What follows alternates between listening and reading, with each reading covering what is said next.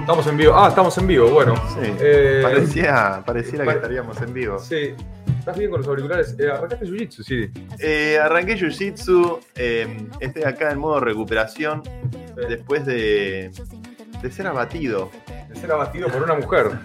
¿no? Una mujer realmente una, una, una exponente muy, eh, muy capaz de la gran disciplina del. Jiu-Jitsu. Debo decir que ha sido realmente una experiencia muy positiva. Eh, casi una experiencia religiosa, ¿no? Eh, como decía el poeta Enrique Iglesias. Eh, ¿Viste a Cristian Castro tocando metal?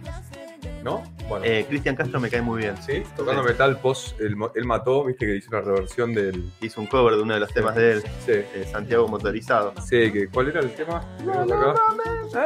Ah, ese, mirá. Bueno, tenemos plantas atrás hoy. Sí. Eh, y estamos un poco llenos de energía porque tenemos dos invitados eh, muy divertidos que tenemos muchas ganas de pasar.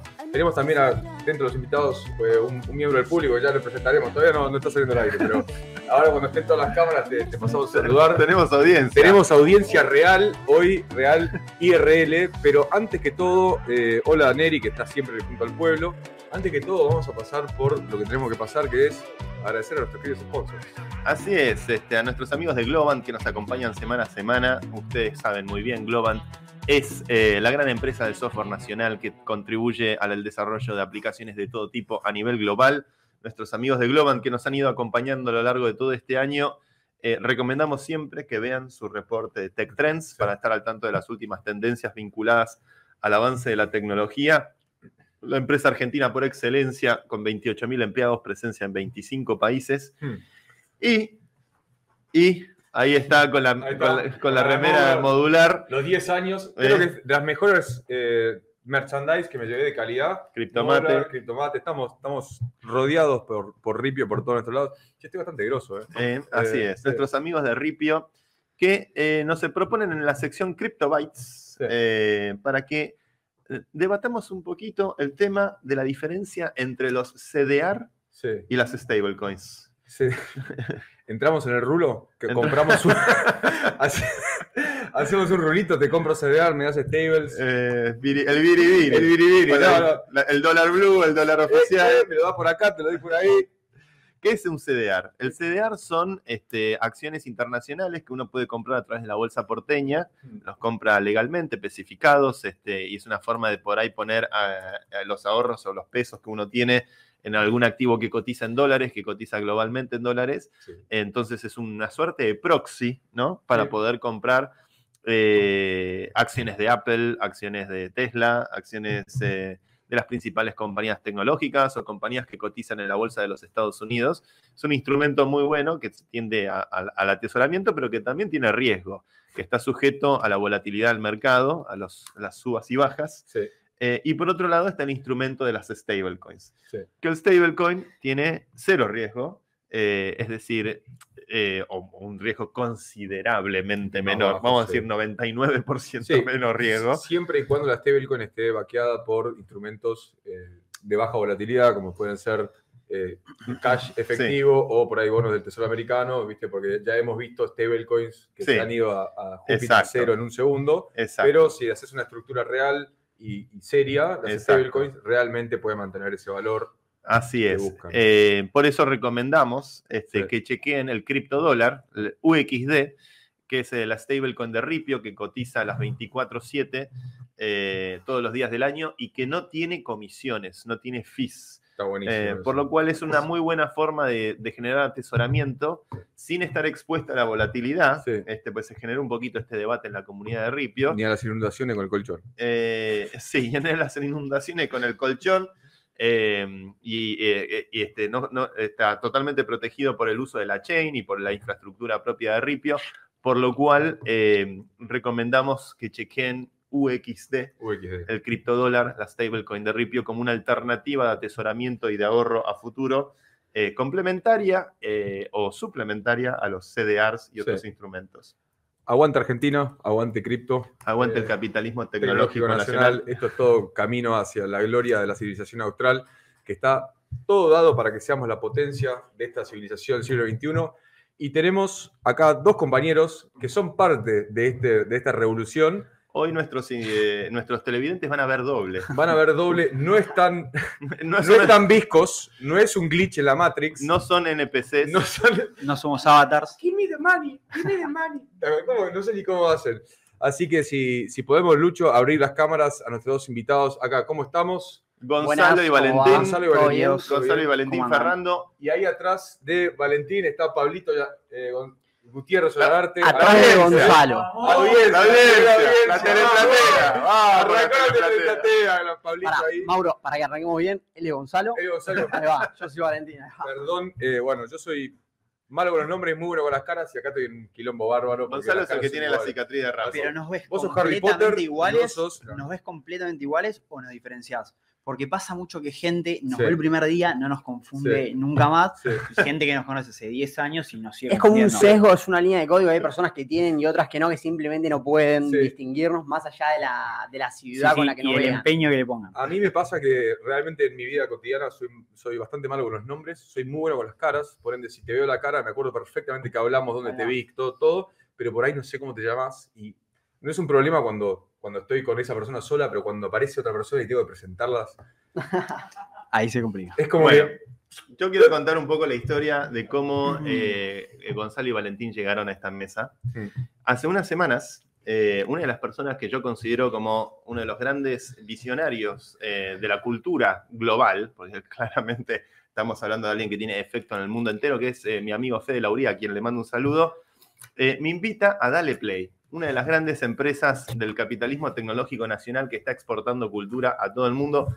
Para que se den una idea, en Dale Play, corríjanme si, si pifio con alguno de los nombres, Sí, pero tiene la representación de, vamos a empezar a tirar, unos nombres, tranquis, tranquis, ¿arrancamos? Visa Rap, Sí. Lali, Correcto, Duki, correcto. Bad Bunny, No, No. nosotros ahí, después si quieren ahondamos para un- Latinoamérica. Un poco Solo más. Argentina, loco. Solo Argentina. Solo Argentina. Todo el resto, Eh. no. Yankee, go, No go. pasarán. No pasarán. bueno, Duki, Visa, Sí. Niki, Niki, Rels, Mirá, que ahora se vienen dos arenas más este fin de semana. mirá. Eh, pero sí, Arena, Eh, estamos hablando del Movistar Arena. Movistar Movistar Arena, correcto. Perfecto. Eh, es decir, estamos hablando de una de las compañías argentinas que realmente está teniendo un impacto a nivel en la cultura global. Yo me he, cansado de escuchar la música de Visa, de Duki, de Lali caminando por las calles de Madrid. Nuestro eslogan inicial fue Crypto Trap Escaloneta. Crypto Trap y Acá Escaloneta. tenemos Amén, Crypto amén. Trap. Nosotros hicimos de eso en la oficina casi una religión. ¿En serio? Te lo juro por. Bueno, pasamos a buscar donaciones.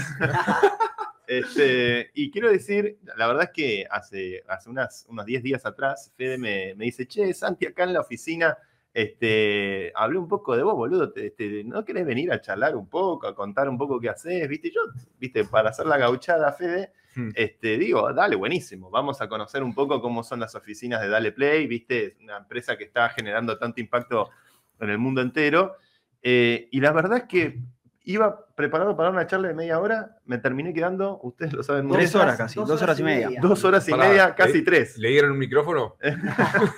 Eso es un peligro. Le das un micrófono así y se queda ahí hablando. No, no, pero fue un ida y vuelta con todo el equipo. Y debo decir que la verdad tuve la sensación, yo me fui de ahí, se lo dije a Fede, me fui de ahí con la sensación de haber estado en Google. No, Mirá. no, no me fui con la sensación de haber estado en, en una empresa más, en una pyme, en un, en un proyecto que está emprendiendo y buscando su camino, sino que realmente vi un equipo extremadamente talentoso. Si yo pudiera acá invitar a todos los que estuvieron conmigo ese día, que creo que éramos unos 15, Sí, más 15 o menos. 20 personas, este, lo, lo haría encantado de la vida, eh, donde de repente la conversación realmente fue transversal a todos los temas este, que hacen a la tecnología y a la cultura contemporánea. Hablamos de inteligencia artificial, hablamos de, de NFTs, hablamos prácticamente de, de esta revolución cultural y tecnológica en la que estamos inmersos. Sí.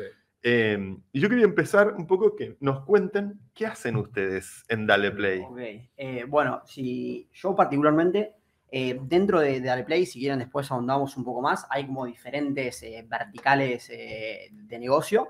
Eh, Gonza pertenece al sello discográfico y yo pertenezco más a, a la parte de live que tiene que ver con los shows en vivo.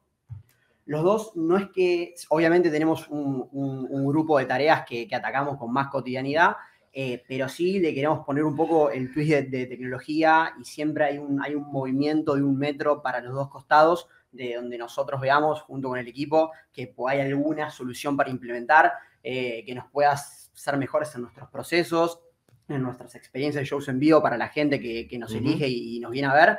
eh, capaz ahí está bueno hacer esa distinción que capaz no la tiene todo el mundo clara entre lo que es toda la pata live y toda la pata records, que Mm, son dos negocios que Mm. conviven dentro de la industria de la música. Nosotros en Dale Play atacamos los dos, no solamente esos dos, pero esos dos los atacamos.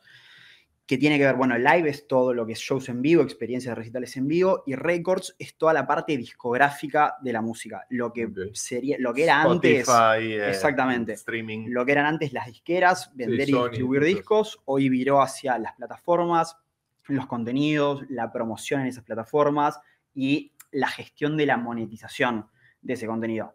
Eh, están pasando muchas cosas en ambas verticales de negocio, la tecnología las atraviesa por completo. Eh, también los números que vemos en las reproducciones de los artistas y, y los charts y los lugares que ocupan se explica un poco también por un cambio de paradigma en el Mm. consumo de, de- de música y casi una omnipresencia, porque estás en Spotify, bueno, ni hablar, es el gran supermercado de la música, pero Instagram, TikTok, Twitter, Claro. o sea, está plagado de música en la que los usuarios interactúan de diferentes formas. Lo bueno o lo positivo que tiene dentro de lo que es entretenimiento la música es que te permite hacer un consumo pasivo, Mm. a diferencia de una competencia en el entretenimiento que pueden ser las películas o series. ¿Qué, Eh, significa pasivo en ese Y en que no sé, puedes estar laburando y escuchando un tema de fondo, te juntaste con tus amigos y pusiste música de Claro, es fondo. como en este sentido esto es algo similar. Nosotros siempre usamos la, la- como una analogía que, que es, que es como que dispara una intuición de lo que es, en definitiva, la distribución digital de, de la música. Mm. Eh, como hay personas que, que llevan sus productos a retailers, nosotros digitalmente es, eh, hacemos algo análogo. Llevamos eh, nuestros productos, que son nuestras canciones, nuestros tracks, hasta puntos de venta, que pueden ser nuestros retailers, que son Spotify, YouTube Music y demás, para que la gente vaya a esas góndolas y, lo- y los pueda encontrar ahí. Eso para la gente que quizás eh, se pregunta cuál es la función de un sello discográfico, esa es una intuición que, que sirve como para, para entenderlo. La terminología de supermercado, góndolas, Sí, me es- copa. Es ilustrativo, es, Es ilustrativo, es mucho más fácil de entender, Es mucho más sí, fácil de entender. sí. Esto es capitalismo tecnológico nacional. Nacional. Heavy metal. Sí, sí, Y sí. Scripto Trap y escaloneta on sí, steroids.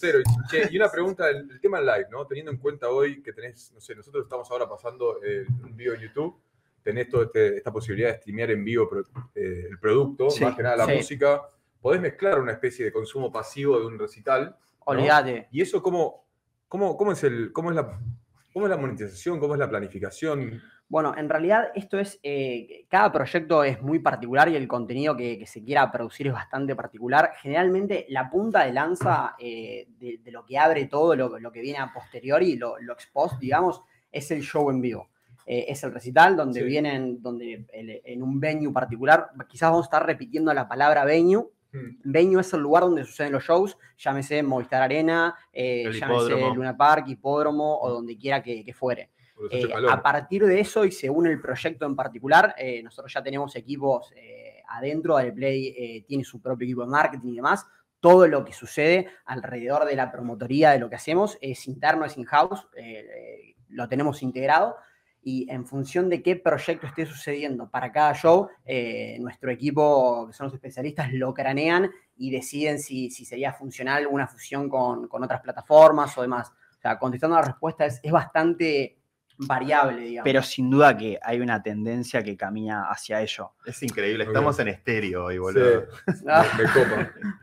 La pandemia catalizó un montón de cuestiones. Por ejemplo, la remotización del trabajo y sin duda puso arriba de la mesa algo que se estaba viniendo, que era muy incipiente empezar a mergear la experiencia en vivo con la posibilidad de streamear ese show en vivo y monetizar ese Mm. contenido distribuyéndolo en plataformas. Yo me quedé muy impresionado. Quiero aportar simplemente el espectáculo, el show que vi de Bizarrap en el, en el hipódromo a principios de año. Histórico, Histórico. completamente histórico. Realmente fue un hecho histórico. Yo Sí. en el mundo, en el mundo jamás vi el despliegue de pantallas, el despliegue de escenografía, la- los videos, eh, la cosa generativa, la, la- la estética, eh, la- el de estar rodeado de torres de pantallas gigantes. No sé, nunca vi un espectáculo y, y nada, y Bizarrap ahí, viste, chiquitito, entre toda esa magnificencia absolutamente impresionante. y que eso esté ocurriendo en Buenos Aires. Total. Porque fue realmente un show de, de- talla sí, sí, global. Total, y eso va, va alineado con, con una idea que es articular y, y transversal y es casi una de, de nue- de nuestras vidas maestras, que es, eh, que es nuestra visión, que es abrir caminos para hacer historia. Eh, realmente en, en Dale Wow. Play lo que, lo que siempre se trata es, es poner, eh, consagrar hitos por delante de todo. Wow. Lo de Bizarrap eh, fue, fue un caso en particular. Vos podés encontrar eh, el ticket más barato a 14 mil pesos, si, si no, me, no me falla la memoria, lo cual fue muy inclusivo para que muchísima Wow. gente se pueda acercar hasta el hipódromo y disfrutar de un espectáculo de la magnitud que vos viviste Sí, nombrando, único. Sandy, fue, fue único, una Único. experiencia eh, eh, envolvente. eh, había como todo, todos equipos de audio de 360. eh, nada, realmente estuvo, estuvo muy, muy bueno. La conquista austral es inevitable. Es, Es eh, inevitable. Nos es estamos dando inevitable, cuenta. es Es inevitable. inevitable, Estamos, sí. estamos destinados al éxito y a ser la civilización que va a liderar el siglo XXI. Tenemos acá exponentes de lo que nosotros venimos hablando profundamente. Criptoterapia te- escaloneta. Sí, Acá el chat está y- explotadísimo. Y también tenemos, y después si nos ponemos más, más también geopolítica, tenemos al Papa liderando la, la religión más popular del mundo, tenemos a Messi liderando el deporte más popular del La mundo, República de Bangladesh. la República de Bangladesh, el reino de Nápoles. Messi ganándole a Francia inició todo un dominó de, de Sí, de, quilombo en de África, acontecimiento. de acontecimiento, ahora África, con- y la foto del Chiqui Tapia si- haciéndole así a Macron. Así, chao. Así, eso, Así, chao, África te siguió el ejemplo, Chiqui. África le está haciendo así a Macron. Chiqui marcó, marcó Sí. el rumbo. Chiqui marcó el rumbo y, y realmente creo que, que tenemos una tenemos la posibilidad y tenemos la, la oportunidad ante todo el caos eh, de- del norte y ante toda la, la- la reestructuración de este orden geopolítico, tenemos la posibilidad de conquistar la fuerza de brazos y goles. Este, conquistando el mundo a fuerza de goles. El chat está detonadísimo. Vamos, está, los está tu abuela, está, tu- está- está su abuela. Sí, sí, un, Sí. hay un shout para Delia. Sí, que 92 Delia. años se Qué conectó con el, con el link de YouTube y recién viene el chat. Beso, Vani Gonzo, un saludo a la abuela, dije. ¿no? Sí, saluda acá a la abuela. Tenemos gente que nos sigue Abuela, mucho, Neri. Fabrelo que está siempre, eh, eh, Mary Jones también, bueno. vamos Es a- verdad lo que se rumorea que además eh, de ser eximios pensadores de la cultura nacional y global, son eximios eh, también, ¿cómo se dice? ¿Yujitsas? Jiu-jitseros. Jiu-jitseros. Jiu-jitseros. Sí. O sea, estamos en, Sí. en una mesa de cuatro, Estoy para creadores de. Jiu-Jitsu. Estoy arte para suave. que saquemos todo y empecemos a rodar acá. Sí. Hacemos birimbolo acá. estar tres horas hablando. Birimbolo. Hacemos birimbolo acá. olvidate.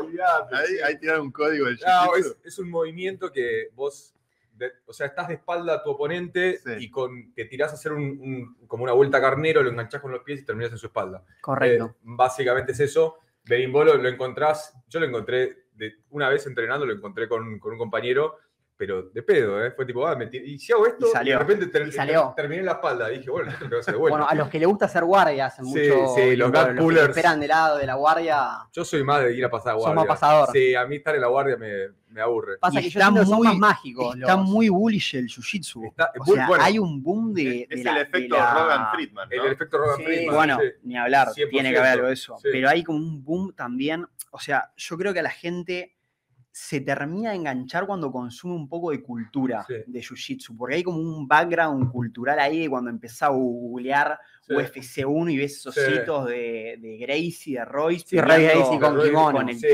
kimono, kimono con tipos ahorcando un sumo, Sí, ¿viste? que le sacan 40 kilos. A Shamrock, correcto. Sí, a mí yo, mira, yo, una de las cosas que, que al menos predico, yo predico, esto, el jiu-jitsu lo predico a nivel evangélico, seis meses. y Seis lo- meses ya, de lucha. Ya lo llevé y ya está, ya lo enganché. Yo creo que lo que sucede con jiu-jitsu, a ver si me siguen y si, si lo puedo explicar bien, nosotros tradicionalmente tenemos un mecanismo de, de integración de información que es primero teórico, luego práctico y finalmente integrado físicamente, ¿no? Correcto. Eh, creo que Jiu-Jitsu lo invierte completamente. Vos vas al, al cuerpo 100%, te moves, en, sobrevivís en realidad al principio, de- después vas en tu vida, lo ves como ejecutado prácticamente en tu vida y después entendés teóricamente qué es lo que está sucediendo.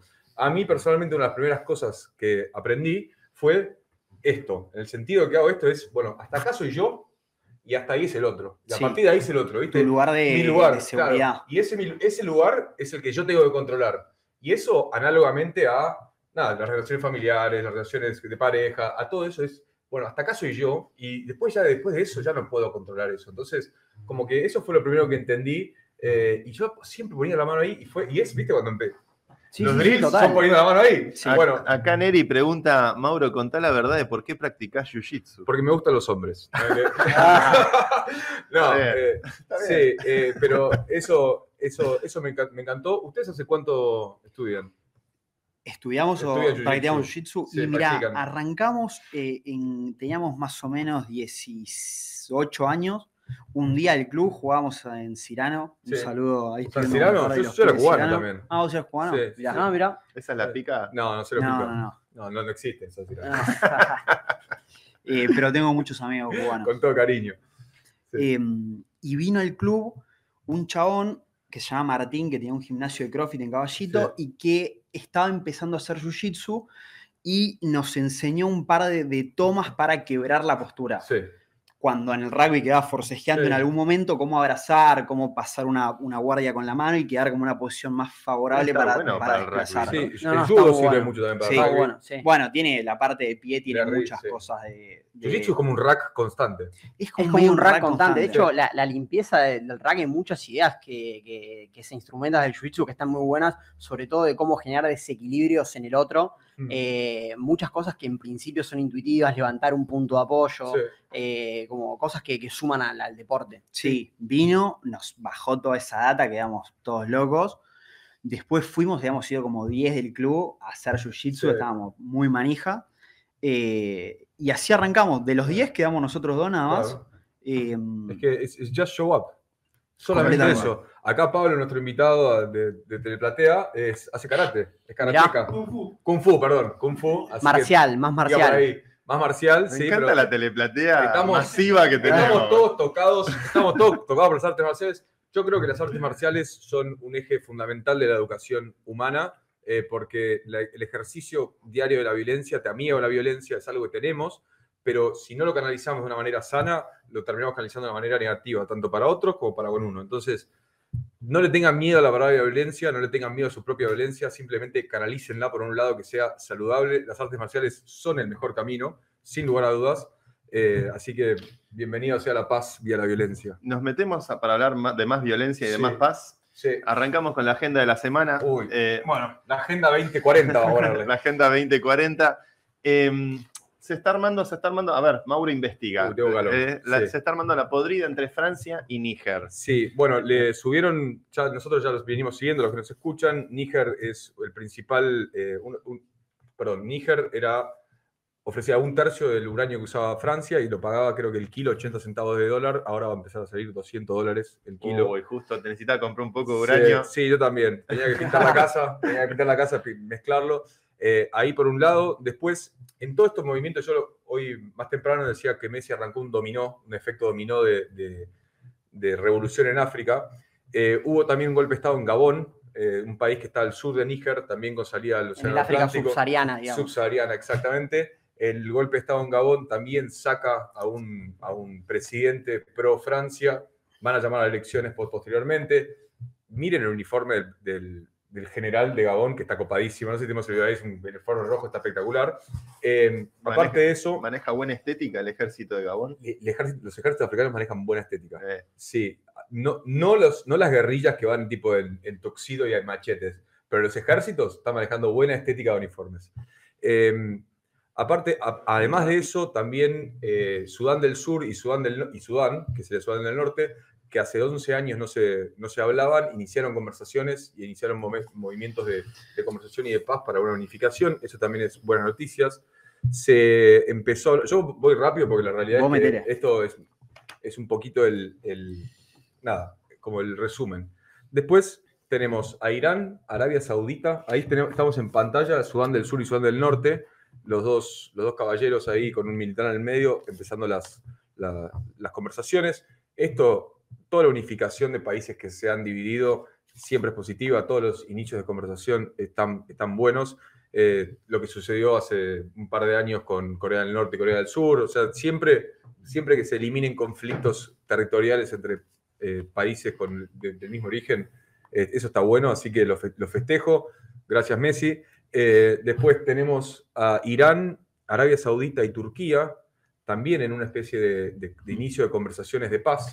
están generando una especie de alianza están Entre los tres. más que una alianza Irán y Arabia Saudita es una diferencia histórica, es la gran interna musulmán, fuertísimo. ¿no? Los sunnis y los eh, chiitas. Sí, no, no lo tengo tan claro eh, esa, esa cuestión étnica. eh, lo que sí, Sí, los sé- sunís y los chitas, correcto. Sí. Lo que sí sé es que todo esto que estamos viendo move- moverse responde finalmente y en el fondo a eh, el, el nuevo camino de la seda, la nueva ruta de la seda, como se lo llama. La, Eh, la cuestión estratégica de poder conectar eh, Europa, Sí, eh, Asia, Medio Oriente, sí, ¿no? y el control de esas rutas de comercio. sí. Eh, Y eso está todo bancado por infraestructura rusa y china que vienen hace mucho tiempo paga- poniendo plata. Después podemos hablar en qué términos o, en qué no términos, pero permitiéndoles a estos países desarrollarse por, por motu propio. Y una vez que el autoestima de un país empieza a, a crecer, claramente. ¿Turquía no es eh, Unión Europea? eh, ¿Turquía es Unión Europea? Es Unión Europea. Mm, no sé, ¿eh? Es Unión Sí. Europea, ¿no? Bueno, a ver, no ¿podremos sé, ¿eh? corroborar? Podemos corroborar ahora. Eh, ahora ya veremos. ¿No, ¿No se hizo alguna final de la Champions en Estambul? Sí, pero eso es la Champions. ¿Eh? Eso no significa que sea la Unión Europea. Eso- Es en Eu- Unión Europea efectivamente a partir Sí. del 95. Sí, a partir del Sí. 95. Bueno, es Así una- que, ojo más picante todavía. Ojo al piojo. Más picante todavía. Bueno, también creo que Europa está comprando gas ruso a lo pavote igual. Y no les Sí, queda otra, no les queda otra. opción. Así que ya estamos viendo cómo. Bueno, una noticia que no me gusta contar, pero voy a contar. Ucrania está empezando a, a reclutar personas con eh, discapacidades mentales ¿En para el serio? ejército. Sí, ¿De dónde sacaste esto? lo saco. Yo lo, lo, lo- lo tuiteé el otro día. Vos búsquenlo. búsquenlo. Es polémico. Muy polémico. Eh, lo sacó Canal polémico. 26, ¿eh? No, no es Sí. que fui yo. O Sí, sea, sí. noticia argentina, gente con pequeños trastornos psiquiátricos ya lo están llevando al ejército. Esos son señales, muchachos, de que todo el cuentito que nos están contando, de que están ganando y que todo eso claramente es una señal de que le está faltando gente y que se están muriendo más de lo que nos cuentan. Eh, la realidad es que es una noticia que no me gusta contar, pero creo que vale la pena que se escuche. Eh, a nivel geopolítico, un poquito África ya está, ya, está como cubierto por Sí, eso. algo que, que les quería preguntar, a ver si, si tienen alguna reflexión sobre eso. Había leído que eh, Xi Jinping no va a ir al G20 en India. Sí. Va a ir Bueno. eh, el vicepresidente. cambio de nombre también. tampoco el cambio de nombre, eso, ¿lo viste? ¿Lo eso. viste? Lo cambió hoy. Hoy, fue fue eso. Son todos. Son Ah, Alex Canigia tenía razón.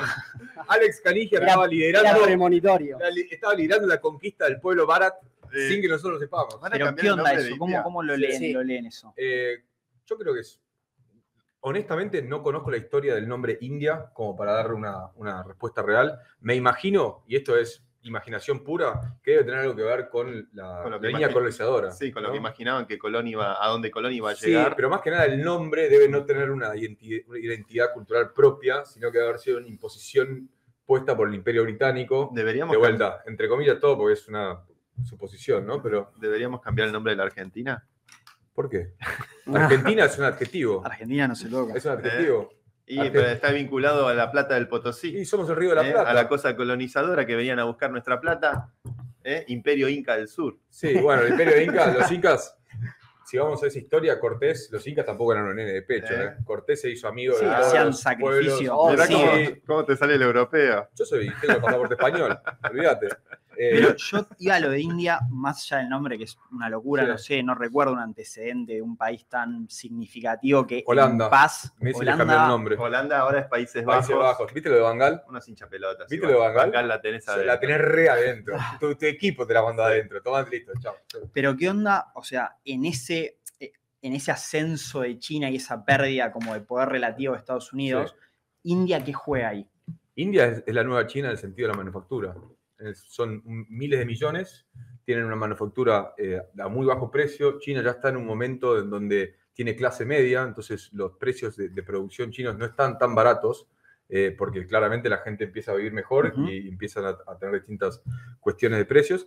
Entonces, India y Bangladesh están siendo como los, los nuevos, como China. Los nuevos mercados a desarrollarse. Sí, los nuevos, los nuevos centros de producción masiva.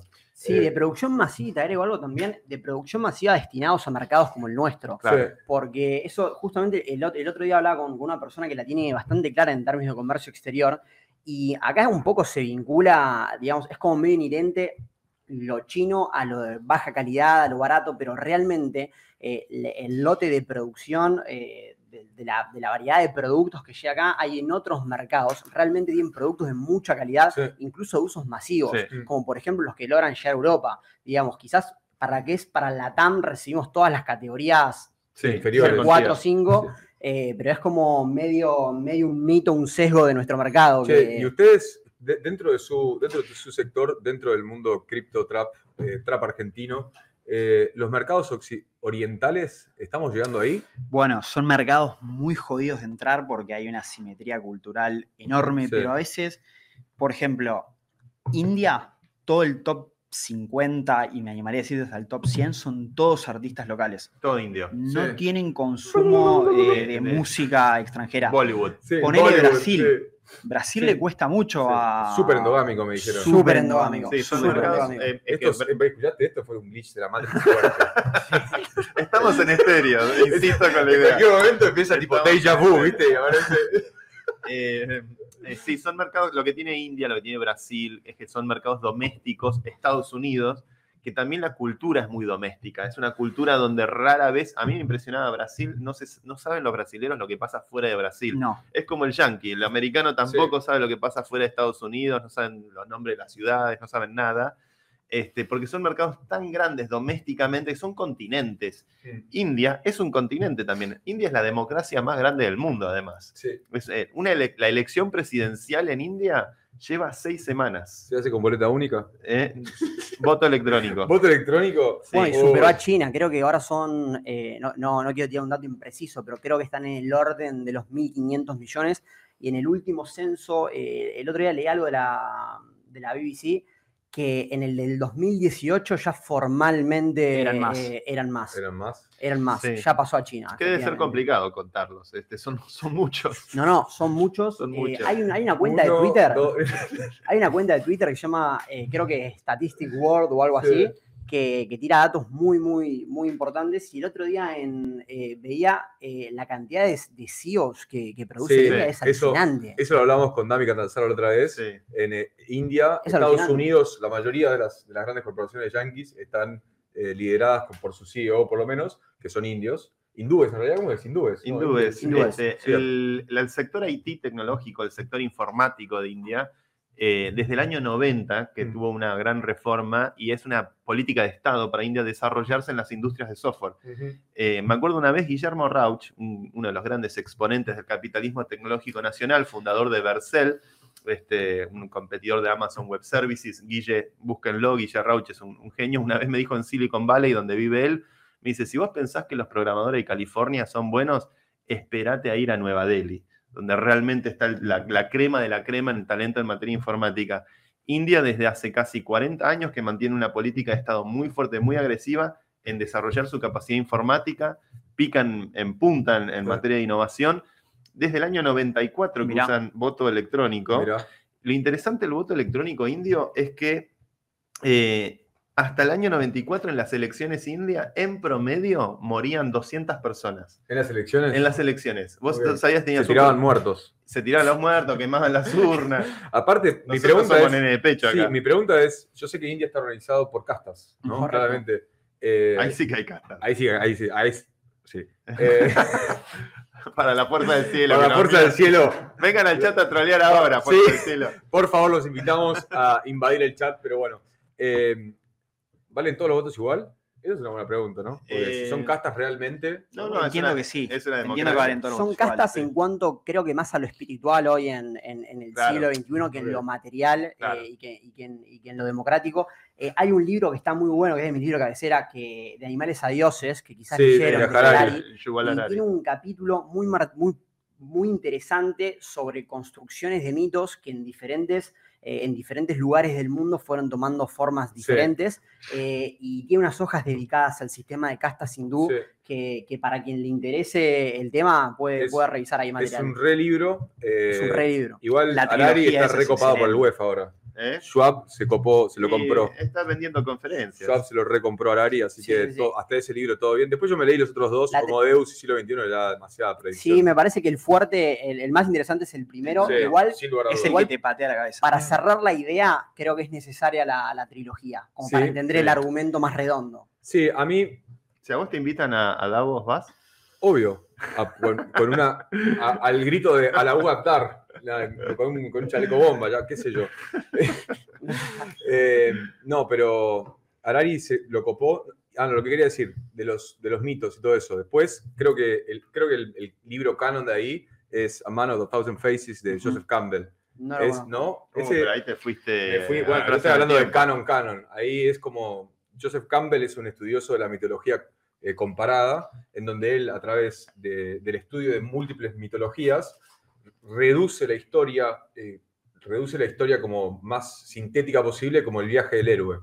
Cada, cada una de las distintas culturas tiene su propio viaje del héroe, que tiene sus propias etapas, en donde es- una se escapa del lugar, tiene un desafío, Con su vence, configuración con su- particular. y te va, claro, y te va Los arquetipos. Sí, los arquetipos. Te va repitiendo. Para los que quieran en- en- embarcar ese libro, lo que les recomiendo es cada una de las etapas del viaje del héroe tiene como 700 muestras de Sí. distintas. A- Agarren tres Es el y gran, vayan leyéndolo, y si no... el gran místico canadiense, Joseph Campbell, un- una de las mentes prodigiosas del siglo XX, este, que ha- hablaba mucho esta idea de los arquetipos. Acá no nos corrigen por la cucaracha, se dice indios. Indios. sí. eh, Me pregunté eh, porque tenía... Hindú es la Eso. religión. Ya me perdí aquí en Balmante. eh, creo que, eh, no sé, pero me lo quedo yo. Pero, pero la verdad que es interesante este, el tema con, con India. Habrá que prestarle mucha atención. Ahora son los brbs, Ahora tenemos que meter la AI. Braps. Braps. Braps. brap, Ni idea. ¿Qué, brap, Qué lío eso, ¿eh? Ahora, ¿cómo le vamos? Es que realmente es como Twitter cambió a X, yo le voy a decir siendo Twitter, India cambió a Bharat, eh, le voy a decir siendo India.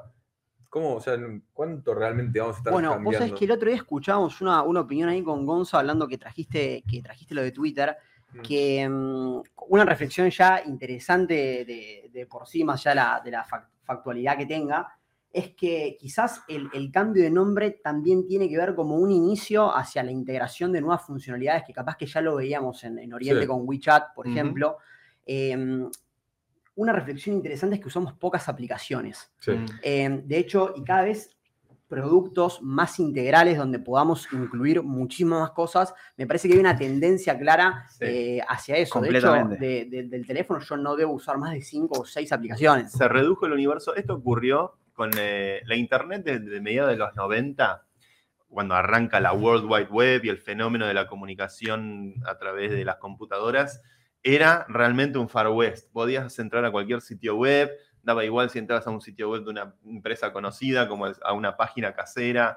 Era realmente una explosión de creatividad y era absolutamente caótico. Y después, con las redes sociales, todo fue convergiendo a un puñado de sitios web donde este, la gran mayoría de la actividad y el contenido generado por los usuarios ocurre, lo que fue la Web 2. Mm. Con el smartphone pasó lo mismo, una explosión de aplicaciones, de aplicaciones este, más absurdas, más, más útiles, más prácticas, pero todo tendió después a la, a la concentración también en un puñado de aplicaciones que muchas veces hasta esas aplicaciones pertenecen a la misma empresa, como el caso de. Instagram, WhatsApp este, y Facebook. Eh, por lo cual el camino a la concentración es eh, medio inevitable. Bueno, ¿no? también hace poco eh, Twitter X eh, le habilitaron a hacer La plataforma de Pagos. en Estados Sí, Unidos. Entonces ya estaba pasando esa tipo Está super sucediendo, Es está que tiene, sucediendo. tiene It's mucho happening. sentido. Hablábamos con, Sí. con el otro día, el que nos disparó esta idea y nos lo mostró que estaba pasando. eh, el CEO de una empresa que desarrolla chatbots, muy conocida acá en Argentina, y nos mostraba en series temporales un montón de datos que todos apuntaban a que los usuarios, está cambiando el paradigma de interacción de los usuarios con productos digitales. Que antes cualquier solución o cualquier producto se pensaba en formato de una app. Che, bueno, este es mi Claro, producto, esta es mi una solución, app para- hacete una app, subila a un store y que, y Todo que el mundo se hacía apps. Todo el mundo época. hacía apps. Sí. Pero también estamos yendo, a- hay una tendencia a reducir todo lo que se pueda la fricción del usuario con la interacción de esos productos. Mm.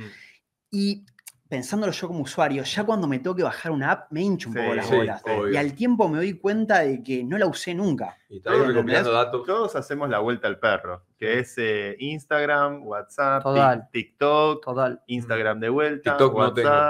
¿No tenés TikTok? No, no, no Ah. entro en esa droga. Yo tampoco. Se están perdiendo algo grosso, Sí, muchachos. Sí, yo TikTok tampoco. pero prefiero no. Soy el único que tiene TikTok de esa mesa. Cediste ante el poder chino. Yo ¿Eh? prefiero ceder ante el poder yanqui por ahora. No, que estás con la fuerza del cielo. ¿Eh? ¿eh? con la fuerza del cielo. Yo, yo quiero dolarizar desde el día uno. La idea de dolarizar fue mía. Bueno, de eso después podemos hablar también. Eh, un ratito de tenemos- dolarización. nosotros hablemos Tiempo. de eso. Nosotros, la, la criptodolarización ya ocurrió. Sí. Estás en el- los, los de la fuerza del cielo están en el pasado para nosotros. Sí, no, creo que, a ver, de- esto lo hemos repetido, pero lo ponemos en términos, por lo menos mi posición dentro de, dentro de la organización, yo creo que realmente es, es ceder soberanía, es ceder la soberanía de la política monetaria ante una fuerza de geopolítica mundial que no nos va a tener en cuenta a- cuando no nos quiera tener en cuenta. Ya y que- pasó. Que, ya pasó, ya, lo tuvimos a ese caso. Creo que real, la real solución es una, y lo hablamos con Seba Serrano, es como apuntar hacia una moneda criptográfica local en donde podamos realmente tener una, no sé, un equilibrio entre una especie de emisión controlada como Bitcoin, pero al mismo tiempo... Sí, una, una moneda debería estar atada a la capacidad de una economía, ¿no? Sí, por eso. Entonces, Brasil economía. empezó a coquetear un poco con esa idea. Sí, Sí, tiene una CBDC hecha por el Sí, Banco Central. pero todavía, o sea, lo veo como un norte, un lugar al- a- que es interesante caminar hacia ahí, pero la realidad es que Argentina tiene muchos problemas muy urgentes y Mm. que en alguna, de alguna medida, lo que el argumento que respalda, uno de los argumentos que respalda, respalda la dolarización, es hacer un shock que imponga restricción presupuestaria a la política Sí. fiscal, que en Disciplina. definitiva, Disciplina que fiscal. obvio. exactamente, Como dice Lali, disciplina. Disciplina. que puedas disciplina. bajar de un ondazo la inflación. Mm. sí. Es cierto también, es, un- es una discusión que tiene como muchas, muchas este, aristas y muchos Sí. matices, pero eh, el contraargumento a ese argumento, porque es el primero, de, Ujú. che, estamos siguiendo soberanía si, Sí. si cambiamos la moneda o adoptamos otro régimen monetario.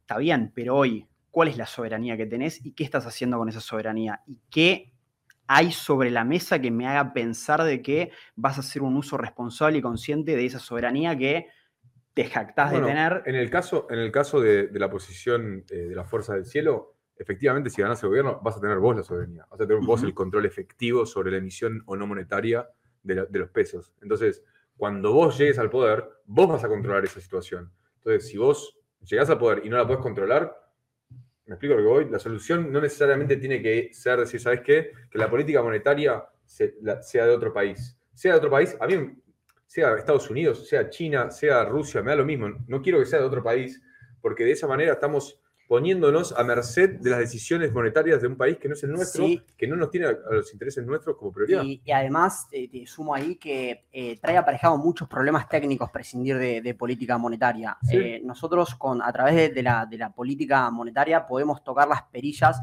de, varias variables macroeconómicas, estructurales, y, y de esta manera darle, darle curso o hacer paliativos a situaciones adversas que, Mm. que- que transite la economía.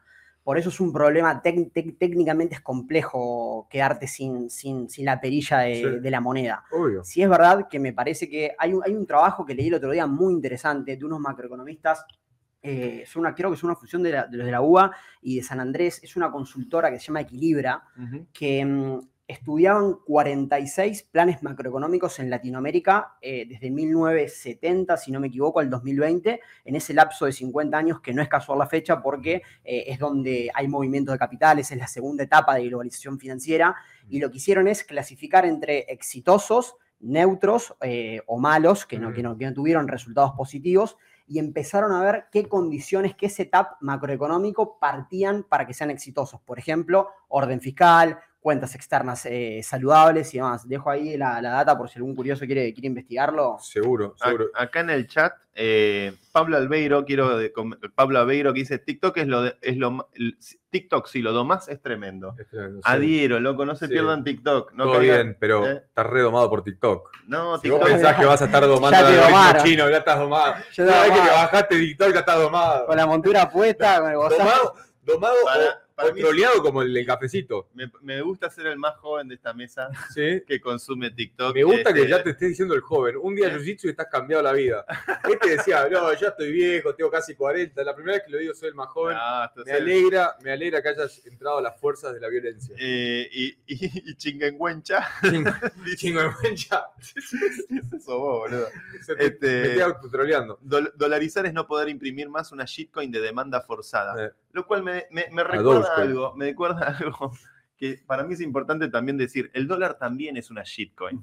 El, dólar eh, se llama petrodólar y la Sí. razón por la que Nunca se lo olviden. nunca Sí. lo olviden. Nunca lo olviden. Eh, Luis Alberto Nunca lo Petrodólar. Sí. Luis Alberto Eh, Petrodólar. Luis Alberto- perdón. Este, Nunca lo olviden, porque se olvida. Se olvidan el nombre, Se piensan olvida. que el dólar, la gente piensa que mágicamente el mundo cree en el poderío de Estados Unidos y no, la gente compra el dólar porque cree en Porque la tiene- fuerza de Y Estados porque Unidos. tiene portaaviones atrás. Eh, porque tiene Porque por- tiene infraestructura militar. Sí, Que lleva, la- que te Y lleva ahí- aviones a cualquier parte del mundo. Eso. Y contame, pero ya lo llevo ahí porque Va- vamos, vamos. Sí, vamos, vamos. Justo antes del aire estábamos hablando un poco, conociéndonos, porque la realidad es que es la primera vez que nos vemos y encantado. Eh, y me hablabas de la profundidad tecnológica de un portaavión. Total. Eh, el otro día estuve, estuve de, de curioso viendo un problema que tiene España con sus F-16 y F-18, que, Sí. que tiene un recambio de aviones inminentes. Me encanta que la industria de Bizarrap está pensando estratégicamente. Olvídate, estamos conquistando el mundo Tienen un realmente. problema con los F-16 y los, y los, y los F-18. eh, un poco, eh, hay un avión que produce la Unión Europea que se llama el Eurofighter, si, si- si no se, me equivoco, a tomar, con el nombre. a tomar con, a tomar con pinzas, eh, aviones, aviones casas, eh, no, no con, no para otro, no aviones logísticos, eh, no aviones de, de suministro de combustible aéreos, Sí. sino particularmente aviones, aviones de casa. Había una reflexión muy importante sobre la importancia que tienen los portaaviones en cuanto a la infraestructura militar y poder poner poderío aéreo en Claro. cualquier parte del mundo donde vayas. Claro, porque el océano llega a todos lados. Exactamente. ¿Qué necesitamos para recuperar Malvinas? ¿Qué? Más portaaviones. Va, un portaavión. porque Sorry, no sorry, tenía que tirar, dale. El, Eh, el mecánico de Putin quiso caer el otro avión. y es muy loco las tecnologías que tienen estos aviones para poder aterrizar efectivamente. Hay algunos, hay algunos aviones como que, por ejemplo, los F-18 suben y bajan, y hay otros que aterrizan y hay una especie de cables de acero que los toman de, de las bases y, y los contraes en resistencia y los traen para atrás. O lo- y los escupen también. Y los escupen Es también. ese sí. es el punto a resolver. Pues está bien, los puedes llevar a cualquier lugar, pero ¿cómo los haces aterrizar y, y- Sí. y despegar? Usan en catapultas. Pistas Sí. no Usan tan, catapultas. Sí, sí, lo he visto eso. no tan largas. Y hay toda una ciencia de la optimización de, de- y los mecanismos. eh, ¿Cuántos aviones puede llevar un, un portaaviones, ponerle Yankee hoy? Uf, eh, creo, creo que el portaavión, eh, me sale Sir Gallagher, pero Sir Gallagher era el nombre de una fragata inglesa, se me estoy confundiendo. Siempre Eh, pirata. No, no me acuerdo cómo, cómo, que por cierto hundieron los nuestros, nuestros Nuestro valientes grande Pucarás Sí. eh, Pucará, otro buen club de rugby. y, y nuestros A4s Hay- Y hay- los, los Mirage. y Hay nuestros Mirage. Hay una historia, un famoso piloto de avión de uno de los Pucarás, eh, que hay un audio registrado en la guerra de Malvinas. sí, ¿Escucharon la historia excelente, esta? Sí, sí, escucharon esta excelente, historia. como la caja la a vos te coparía. Dale, tírala, tírala. Parece, esta es la historia de un famoso adiestrado piloto de avión de nuestro ejército nacional en medio de la guerra de Malvinas, eh, y que el tipo para poder volar, para no ser detectado por los radares ingleses, tiene que volar al ras del agua. eh, y va volando a toda velocidad para poder eh, hacer el deploy del misil y, y volver de vuelta en el, en el vuelo rasante. Y está volando tan abajo del ras del agua para que no lo detecten los radares, pero empiezan a, a avecinarse como la, la- la amenaza del enemigo. Y la orden que le dan desde la torre de control es que, re- que vuelva. Le diga, Sí. Comandante, vuelva ya mismo, inmediatamente. Este, y el tipo sigue volando y no vuelve, no vuelve, porque siente que puede llegar yendo volando al ras. Vuelva, comandante, por favor, le estamos dando la instrucción, ta, ta, ta, que vuelva. Y el tipo sigue volando y, y el- la última frase del- del- del- de la torre de control es, suerte pendejo. O sea, Qué grande. suerte pendejo. Suerte pendejo. ¡Pah! Qué grande. Y tira, y ahí, me, Y ahí me está. pone la piel de gallina. Y ahí está. Tenemos la posibilidad. Bueno, pará, ahora hace poco, si vamos a hablar de Malvinas, Chile puso dentro de su mapa. Siempre andan dibujando mal los Siempre los andan mapas, ¿eh? dibujando mal los mapas a propósito. Sí, sí, siempre que ponen mal el lápiz. se apropiaron del territorio antártico argentino en su último mapa militar. Mirá, eso no lo sabía. Sí, La- sí, la- sí. acá tiran en el chat, la guerra por la Antártida. Sí, la guerra ¿Eh? por- de, ahí, de ahí salió y, y acá Facundo Janusa tira Me encantó cómo la conversación mutó de TikTok a aviones F-16 tan naturalmente.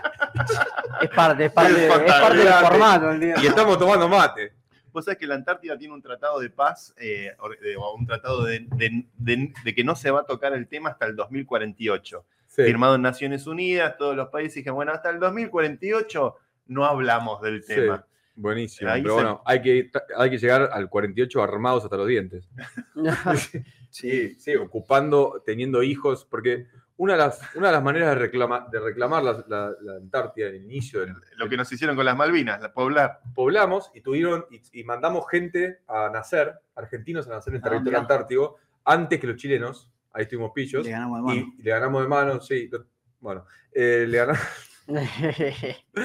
le ganamos de mano ahí, nos ganaron dos Copa América, pero está todo bien. eh, y, y a partir de ahí es como que se empezó a desarrollar el territorio antártico argentino y pudimos reclamar soberanía sobre ese lugar. Pero realmente todo lo que es Ushuaia y Tierra del Fuego, si lo pensamos a nivel geopolítico, estamos hablando de la conexión, más allá del canal de Panamá, estamos hablando de una conexión fuerte entre el Océano Atlántico y Pacífico. Claro. Tenemos la posibilidad real de, de generar un- una, una demanda de ese, de ese canal y si no tenemos la capacidad militar para controlar nuestras posiciones dentro de tanto nuestro continente como el continente antártico, se nos va a complicar eh, todo el paso ese. Claro, como ya no hoy están- pasan por el canal de Panamá. Sí, hoy pasan por el canal de Panamá, se, se abrió el canal de Panamá, o sea, lo, lo extendieron porque tuvo un problema el canal de Panamá en que era muy pequeño para los nuevos cargueros. Eso ya se resolvió o, o está en, en miras de terminar de resolverse. Entonces, pero bueno, si, si la gente sigue aumentando y el comercio sigue Sí, aumentando, van a necesitar otro paso. van a necesitar otro paso. Y si nosotros empezamos a desarrollarnos fuerte, también por ahí lo usamos nosotros. Eh, tanto así como todo lo que es la industria pesquera que no estamos pudiendo defender después de nuestras 200 millas náuticas, que es lo que Correcto. nos corresponde por, por tratados Hay una internacionales. plaga de pesqueros chinos. Hay una plaga de Sí, chinos, sí, sí. loco. Eh, Hay todo una bien, plaga de que pero pescan ilegalmente. que buques pescan chinos ilegalmente, sí, y después, viste, se- no, que el- Porque no hay soberanía marítima. No. Ese es el gran tema. No, lo pero que- no tenemos ejército, Lo, loco. lo que ha hecho grande a- a- al Reino Unido y a los Estados Unidos es el control de los mares. Sí, bueno, eso Es el mirá, control de los mares. si, si algo tenemos que aprender de Inglaterra es que, ¿qué hicieron? Fueron piratas toda la vida. Sí, sí, controlaban los mares. Literal. Controlaban los mares cuando el, el mar era el centro de conexión mundial. Eh, hoy tenés el, el cielo también. Y hoy tenemos otro mundo, otro realm, otro, no es un reino, pero en inglés, no, ya no sé cómo, ¿cómo se dice realm en castellano? Eh, reino. Reino Re- es. Realm, no. realm. Sí, realm, no, pero kingdom es reino. Bueno, no importa. Otro, otro plano de la realidad que es el mundo digital. Y el mundo digital es una nueva, un nuevo espacio bélico que ya tenemos claro los ciberataques, la información, el dinero, va a empezar a, ya está sucediendo en el, en el espacio digital. ¿Sabes qué va a ser importante para poder desarrollar los talentos eh, eh, bélicos que vamos a necesitar para la supervivencia de la civilización austral del sur? El asado.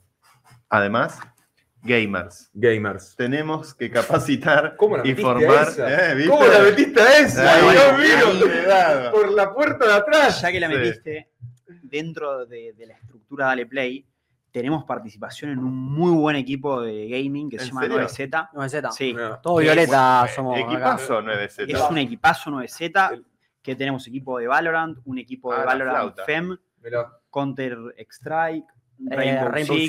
Six. Hay un chico que corre Sim Racing también. Opa, mirá, Me yo estuve en un, en un simulador de Fórmula 1, loco, es imposible. Tenés que estar horas para. No, Para- es tremendo. Bueno, los pilotos, Canapino, eh, que ahora es un piloto de TC Sí. muy argentino, que ahora está Sí. metiéndole a IndyCar, Sí, Sí. Canapino y tenemos a Colapinto, la F3. la Colapinto, Colapinto, la Sí. F3. el 80% del entrenamiento Sí. es en simuladores. simulador. Bueno, eh, hoy justo antes de venir acá vi, un, vi una fotito de un, de un piloto de kart que se llama Valentino Diamante, que lo, en realidad estaban haciéndole una especie de, de troleo a la Fórmula 1 que se lloran porque llueve, y estaba Valentino Diamante en un karting con las... No se inunda más, ¿viste? Con, la- Ah, con las sí. llantas a la mitad inundadas, tirándole con todo.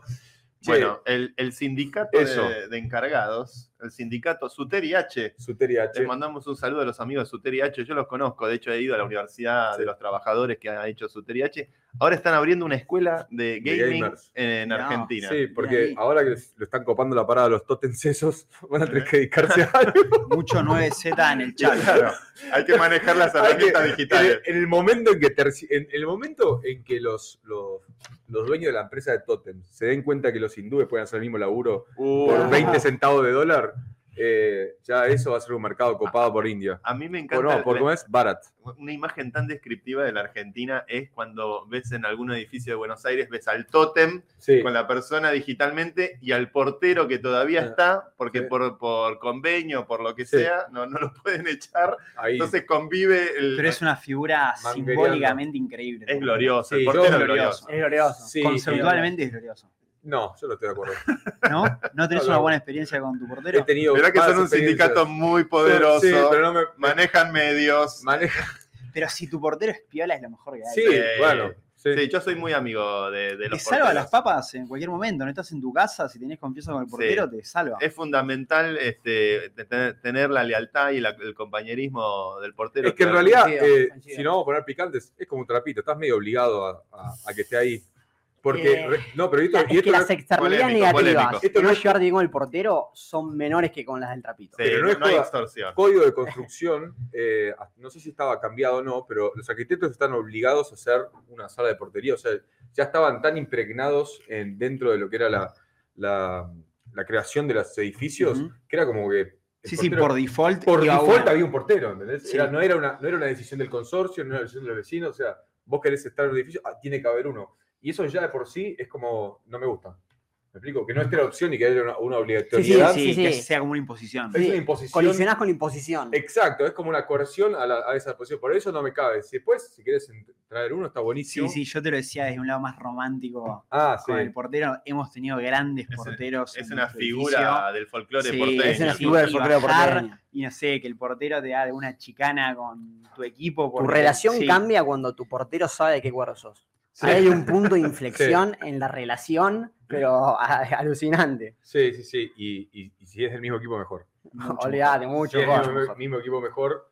eh, Es un compañero de armas, casi. Pero a mí me cabe. Yo te voy a hablar bien del, del sindicato Suteri H, que los conozco, Bueno, pará. los conozco bien. Una cosa es el sindicato y otra cosa por ahí son los individuos, ¿no? Son dos cosas distintas. Son, son diferentes miradas. Este, el sindicato Suteri H lo que tiene es que han hecho mucha inversión en universidades y en educación de muchos de los hijos de los porteros, que son Sí. primera generación de estudiantes universitarios. dijo el doctor. ¿eh? Y bueno, eso es, un- es algo muy positivo. Ojalá más sindicatos tuvieran como la vocación de tratar de formar profesionales para el día de mañana, ¿no? Que, que en algún punto eso es un poco la tarea que hay que, que, hay que apostar desde, desde estas instituciones tan poderosas en la República Argentina, de la cual yo te recomiendo no te los pongas en contra. No estoy en contra, no estoy en contra. No. Acá en el chat están diciendo 9Z represent Santiago Ahí va, Pérez. ahí va. Eh, Facundo Januso, acá dice, acá se banca 9Z, están agitando los trapos de 9Z. No, 9Z son muy buenos. Sí. Para que se den una idea, el equipo más competitivo, el de Counter-Strike, fue el único equipo no brasilero de Latinoamérica en clasificar una Major. Que A son dos el- Majors. A dos Majors, Sí. que A ver, es. ¿Qué significa mayor La para los- es el torneo más selecto de equipos, es como un mundial de Sí. equipos. donde 16 está el equipos Top nada más. 16.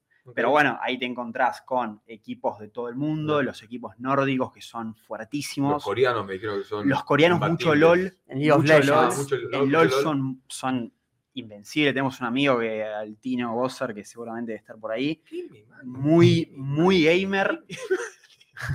¿Cómo estamos los NPC? NPC, ¿Vieron. ¿Vieron el que se come el pancho? Sí. Sí, ya hablamos de eso. Sí. Sí, le mandamos un saludo a mi amiga, la de Pancho Pueblo. ¿Han jugado al LOL? Eh, ¿han no soy intentado? gamer. No soy Eh, gamer. no, yo siento que LOL, Valorant, Counter. Counter es de Counter, mi época. sí, 1.6. pero El LOL, 1.6, Sí, en la En el Sound. ciber. En la Eh, Sound. En el ciber por César 50 Sound. centavos media hora. Ta, ta, ta, ta. En Madrid fui a ver, yo soy amigo de los de Team Heretics en. Madrid, que es un equipo español muy importante Muy bueno. y me invitaron a ver una semifinal de, de Valorant. eh, y la verdad que tuve la sensación de estar en la cancha de Boca. Sí, boludo. sí, sí, sí. Estaban excitadísimos, la tribuna estaba re loca, como había barra brava, estaba todo desaforado, saltábamos Bueno. todo. Era tipo, Había bobo, platillo, Sí, bandera. Posta, posta, era re picante. En el sí. Movistar Arena hicimos hace poco la primera exhibición de 9Z contra otro equipo, pero de armado el set, pantallas, Wow. enfrentados y lo que es muy loco, cómo exportamos esa argentinidad a, a lo que sea. No hay otro equipo de eSport que tenga hinchada como 9Z. Están todos los pibes alentando a 9Z con la camiseta. El Duco, Duco, fanático cancha. acérrimo de, Sí, de 9Z. sí. Oh, ya Yo sé, para tenés un fan como el los- Duco. Si me, me vas a, me vas a dropear nombres. eh, toda la banda trapera argentina, ¿es gamer? Muy ¿Tiene- bien, sí, gamer, sí, hay mucho- ¿Qué, mucho le cabe? Hay Sí. mucho gamer. Sí, hay, hay, hay, hay un circuito de fútbol ahí. Poneme la placa. Duco juega al Valorant. Hay algo ahí que creo que la, la conexión viene por el lado de cuando empezó a surgir una escena de, de streamers muy Sí. incipiente en Argentina. Entró por el lado de Twitch y, por ejemplo, Coscu, Frank Caster, que hoy es, eh, bueno, es un streamer súper histórico en Argentina y es uno de los líderes de, de 9Z, todo el tiempo streameaban contenido de juegos. Sí. Y como se empezó a armar esa comunidad, no sé, Duki o otro yendo a ranchar a la casa de los Claro. pibes y estaban jugando, se empezó, o sea, hay como una participación Un del gaming en el desarrollo de la escena, no Vamos a solamente de los artistas. Cripto, Trap y Escaloneta, la parte escaloneta aplica a esto también. Sí, también. obvio, obvio. Acá, conceptualmente llega. Ignacio alcanza. Antonelli dice que NZ tiene más agite que la MLS. Por, ey, por ahora. me ¿Por ahora es la encanta. publicidad de Messi? Me encanta que en este momento la MLS es tipo la NBA, Sí. boludo. ¿Sabes como Y lo ahora es. Prime. Eh, mande la 9Z a negociar la deuda externa. Qué grande, Qué grande Bruno, lo de Bruno de Berra aparte. Sí, ¿cómo está la, la conquista de, de la cultura norteamericana a través de la Sí, fuerza a- del gol? La Eh, fuerza del gol, ¿viste? La Messi está, gol. está copando la parada. Ya, por lo que tengo, Owen Wilson eh, pegándole a, niños viste, para poder del autógrafo. ahogando pendejos, ¿viste? Ahogando pendejos. Salí acá, ¿viste? ¿Qué noche del museo? ¿viste? Eh, Salí de acá, Sí, niño. sí, Tomá, te lo regalo a Woody Allen. Están re locos los boludos. Están todos. Hollywood rendidos a los pies de- del pulguita. Sí, y, y Messi que no aprende una palabra en inglés, pero ni que le garpe. No quiere. No quiere. No No quiere. quiere, no quiere. No, Es escuché que ahora ya no le dicen más soccer. Que Están diciendo fútbol. Están diciendo fútbol. Si esto no es la conquista del imperialismo, ya ¡Ey, mentira! ¡Ah, ah, ah! ¡Mentira! Eh, Yankee Goku. Eh. Se empieza a revertir la historia del siglo XXI. Es esta, la gran pulseada argentina contra el Imperio del Sí, Norte. y che, y si vamos a ponernos ahí, eh, qué bien hizo Messi en irse a, a Estados Unidos en vez de Arabia Saudita como, Obvio. como es- el Total. muerto de Cristiano Total. que Es- se fue. Ay, yo estoy revolucionando. Estoy revolucionando el fútbol de la Arabia Saudita. pero- Ahí ves, ahí, ves, ahí ves quién es un mercenario y, ¿Quién y- tiene algo? y quién ama el deporte, Y si, boludo. y si no vamos a poner picantes, y si no vamos a poner bien tinfoil, eh, eh, hasta te digo, no, t- no es tan tinfoil, pero si no vamos a poner optimistas, eh, la cuarta, estamos hablando de año que viene Copa América, ¿no? Sí. En Estados Unidos, en dos años, tres años Copa, Copa del Mundo en Estados Unidos. Sí. No nos metan la enfermera. Messi puede estar No nos ganando, metan la enfermera. Messi puede estar ganando la, cop- la Copa antes de jugarla, loco. Yo, yo lo único que quiero es que no nos metan ninguna enfermera, porque tengo realmente traumas. Sí. Todavía me despierto a mitad de la noche recordando ese fatídico día de 1994 Tenía dos años. en que loco. nos, permitieron, nos metieron una enfermera y nos cagaron, nos robaron, Sí, le ese cortaron las piernas, loco. nos cortaron las Nos piernas. cortaron las piernas fuertes. Eh, ¿y ustedes qué, qué son? de River. ¿De River? Sí, qué bien se quedaron afuera, ¿eh? Bueno, No, ahora fue. Eh, yo estoy en semifinales. Y no sé ya le están dando a Micheli. A De Michelis. Sí, Sí, igual ya sabes arrancó qué la- te la digo, el operación. look de De Michelis no me cabe nada. ¿No? No, esa de todo de negro, corbata roja, loco. Volvé, prefiero ¿Qué sé yo? que no vuela nunca ¿Lo Gallardo. viste al? Que no- Vos entrá, entrá, ahí Julián. ¡Ey! ¡Ey! Sí, no, no me hace acordar a Gallardo porque pierden todo ahora. Así que no me hace acordar nada Gallardo. Por suerte. Vos sos de Boca. Yo soy de Boca. acá sí. somos los dos Somos bosteros. los boteros. Por eso abrimos acá, ¿viste? Los dos Yo, laterales. yo lo que quiero saber es, una de las cosas que hablamos cuando nos juntamos en Dale Play la vez eh, pasada es, ¿qué rol juega la inteligencia artificial en la Clave. compañía? Uf, clave, hoy, hoy, En hoy la, en muchísimo. la diaria todo el tiempo. Todo el tiempo. A Eh, nosotros nos cambió con el, cuando, ya cuando, digamos, eh, cuando empezamos a interactuar con, con estos eh, modelos de, procesamiento de lenguaje natural, para nosotros ya fue un flash, pero realmente creo que para nuestro trabajo en particular, eh, el objeto disruptor fue el Code Interpreter, que ya no se llama más Code Interpreter, hoy, hoy es eh, Data Analyst, eh, no sé cuánto, eh, la posibilidad que dentro del ecosistema de GPT se pueda ejecutar código de Python. Antes lo que sí, te, lo que sí hacía era no se, jugue- no se ejecutaba en el mismo entorno, sino que te daba un código, lo tenías que ejecutar en un Visual O sea, Studio. el Code Interpreter te da una suerte de virtual machine El- donde ejecutar. exactamente. Es exactamente eso. Exactamente. Por ejemplo, nosotros que hacemos eh, bastante laburo de, de- de BI y, y- y manipulación de datos, eh, BI es Business Intelligence. Business Intelligence, exactamente. eh, sobre todo la parte más engorrosa del, del Data Analyst es eh, la preparación del dataset, digamos, el data cleaning. El, eh, eh, curar los datos, exactamente, que la data eh, esté limpia para hacer. Esos datos vienen scrapeados muchas veces de un montón de, de- de De plataformas que pueden ser por descargar export- eh, exportables, pegarles a las APIs y allanó mucho. No solamente, o sea, no solamente tiene impacto para nosotros que, que- que estamos metidos en el BI y tenemos que hacer laburos con, con tablas, matrices, código, etcétera, sino que estamos como empujándolo dentro de la compañía para que independientemente hagas lo que hagas, seguro que alguna utilidad le puedes dar a esto. Cuando salieron en ChatGPT 4 el universo de los plugins, que es para quien no esté, no esté muy metido, piense a los plugins como aplicaciones, poder bajarle a tu teléfono un montón de aplicaciones. Hoy en el store de plugins hay más de 200 plugins que pueden usarse para mil cosas, desde diseñar o leer una campaña de marketing que conecte tu cuenta de GPT con Spotify y yo le digo, che, créame una playlist de Educo con todos los temas que arranquen con la letra A y tengan más de X cantidad de reproducciones. Va a tu perfil y te crea la playlist en Spotify. Eh, tiene un impacto más grande para nosotros por todo lo que viene a solucionar en, cuanto a muchas cuestiones operativas del laburo de, de cualquier BI o de cualquier data analyst, como curar eh, datasets muy grandes, limpiarlos, ordenarlos. La realidad es que también, y a veces lo hablamos, te termina generando una dependencia de- del producto. Porque ponele, llegamos a la oficina y no anda el GPT y es una paja. Claro, no tengo internet. Eh, Claro. Y Estoy sin entonces- Es internet, como ¿qué que no vino a laburar hoy Claro, uno no, de los claro, muchachos. Sí, no solamente. No vino Juan. Claro. y ahí decís, Juan lo GPT lograron. faltó. Lo lograron porque te hicieron depender de. Y otra, de y otra cosa buena que tiene, eh, que va cuando vos, de hecho, alguno si quiere pruébelo, ponga un prompt, por ejemplo, pase un archivo y pídale algo en, en particular, vos ves que se empieza a, a escribir el código, se compila, y cuando le faltó importar una librería o algo, solo Busca ve el error librería. que tiene, busca la librería y empieza a iterar hasta que te da la, la solución. Completo, incluso, claro. incluso también le podés pedir y dame el- un archivo descargable con todas las modificaciones que yo hice para guardarlo directamente local en mi computadora. Qué. Eh, no solo eso, también eh, Fede Lauría en particular eh, insiste bastante. Hoy ya tenemos un equipo de, de tecnología un poco más afianzado. Mm. Eh, ya la compañía, podríamos decir que está, que, que ya pertenece a todo este mundo y nos interesa mucho a nivel empresa seguir desarrollándonos en esto. Eh, ¿Cuántas para Fede es prioridad número uno.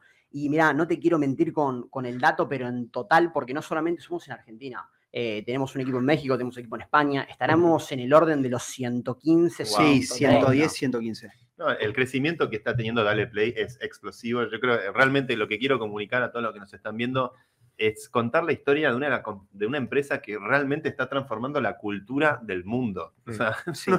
no, no es eh, joda, No es menor, no, sí. realmente. donde- y, y realmente, insisto con este punto, sentí cuando nos conocimos que estaba realmente en una startup del calibre de Google, del calibre de Facebook, como una Big Tech, un unicornio en formación este, que seguramente tiene un futuro muy auspicioso por delante. ¿Cómo la inteligencia artificial influye también en la parte creativa, en la, en la creación de la música? Totalmente de. El sello discográfico de la parte de records, eh, estamos todo el tiempo experimentando en cómo hacer que todas estas herramientas hagan tangencia con el contenido. Mm. Por ejemplo, en, en este camino de experimentar hemos hecho videolyrics con IA, Mm. que toda la creación del videolyric es con herramientas IA. Desde que le pasamos a ChatGPT Wow. la letra de la canción y le metemos el prompt, separa esto en frases y crea vos mismo un prompt para que otra inteligencia artificial Wow. de diseño, por ¿Cómo? ejemplo Midjourney, Eh. entienda cuál es el espíritu de la frase que le está pasando a ChatGPT y genere una imagen que tenga esa representación, ese espíritu. Al que quiero tener acá es a Papo. ¿Eh? Ah, ¿Te acordás? Papo con DJ Nero. DJ Dero, Con. DJ Dero. Dero, con DJ Dero. Vos no tocás. Vos ¿qué lo tocás? conseguiste un empleo, conseguiste un empleo. ¿Te lo imaginás al Papo ahora? Documento histórico. Papo full power, ¿eh? Pero estaría re, estaría Estaría re domado, estaría estaría, domadísimo. También es verdad que, por ejemplo, eh, esto para, para gente que, que un poco hablábamos con Gonzo el otro día, que la IA en este sentido viene a, de- a democratizar la producción de contenido. ¿Qué quiero decir con esto? Eh, el otro día tenemos dos reflexiones. Primero que viene a democratizar en tanto y en cuanto que hoy una persona informándose por Discord puede acceder a algún generador de, de- de imágenes muy simple, generando contenido de mayor cantidad y en mayor volumen. O sea que quizás al creador, al músico que no tiene los recursos, hoy esta herramienta se los permite de repente eh, poder subirte al ritmo que tiene el algoritmo de producción de material, que hoy sabemos que es muy alto, Mm. eh, simplemente con, con- con informarte un poco. Eso me parece algo muy hermoso y muy romántico de, de- de la IA. Bueno, en todo lo que es producción musical, bajaron mucho las barreras de entrada, Mm. muchísimo. Desde que hoy con, con- con productos que son gratuitos, software, podés crear de punta a punta una, una canción, crear con una inteligencia artificial gratuitamente eh, una portada para esa canción. Eh, ¿Y qué va a pasar con el tema de los derechos? ese es Bueno, una eso es muy muy buena, buena pregunta. pregunta. Ese es un gran gris. El estéreo me Sí, mata. sí, sí. Es una gran pregunta. Ese es un gran gris, Santi. Es un gran gris. es un gran- gris. Eh, hoy a la mañana eh, leía que en Uruguay se están empezando a preguntar, che, ¿qué onda esto? Yo hoy no siento que, que esté en, en discusión acá en Argentina, pero evidentemente es algo que vamos a tener que hablar, porque tampoco está muy claro, che, por ejemplo, yo creo, no sé, tengo un emprendimiento de hacer tazas y camisetas y saco todos los diseños de Midjourney. Mm. ¿Son míos? ¿No son míos? En la clonación de voz, si clono la voz de un artista, ¿hay un registro de propiedad sobre ese registro vocal? Mm. no lo hay. Entonces hay como un montón de cosas de que, bueno, siempre el cambio, la evolución y la tecnología va más cerca de lo que la regulación puede Sí, ir siempre. para alcanzarlo. Siempre. Siempre. Gary Getz Eh, lo tenés adentro. Acá la regulación todavía no arrancó, Sí. porque no hay No. nada este, sobre esto. Yo tengo una Pero pregunta sin más. duda a haber que ver qué onda con eso. Más allá de los derechos, que es un movimiento posterior a la creación, eh, mi, mi incertidumbre más grande es qué tanto afecta la autenticidad de la, de la producción, o sea, la creación de, un- de un- de una canción, por ejemplo, este tipo de tecnologías. Porque, por ejemplo, una cosa que a mí personalmente no me gusta mucho es el autotune. El autotune es como que le, le saca, le saca identidad a la voz, las, las unifica todas, más allá de que ahora estamos eh, en una época donde, donde sí se utiliza como recurso, pero a mí el autotune prefiero, viste, más, más la voz natural.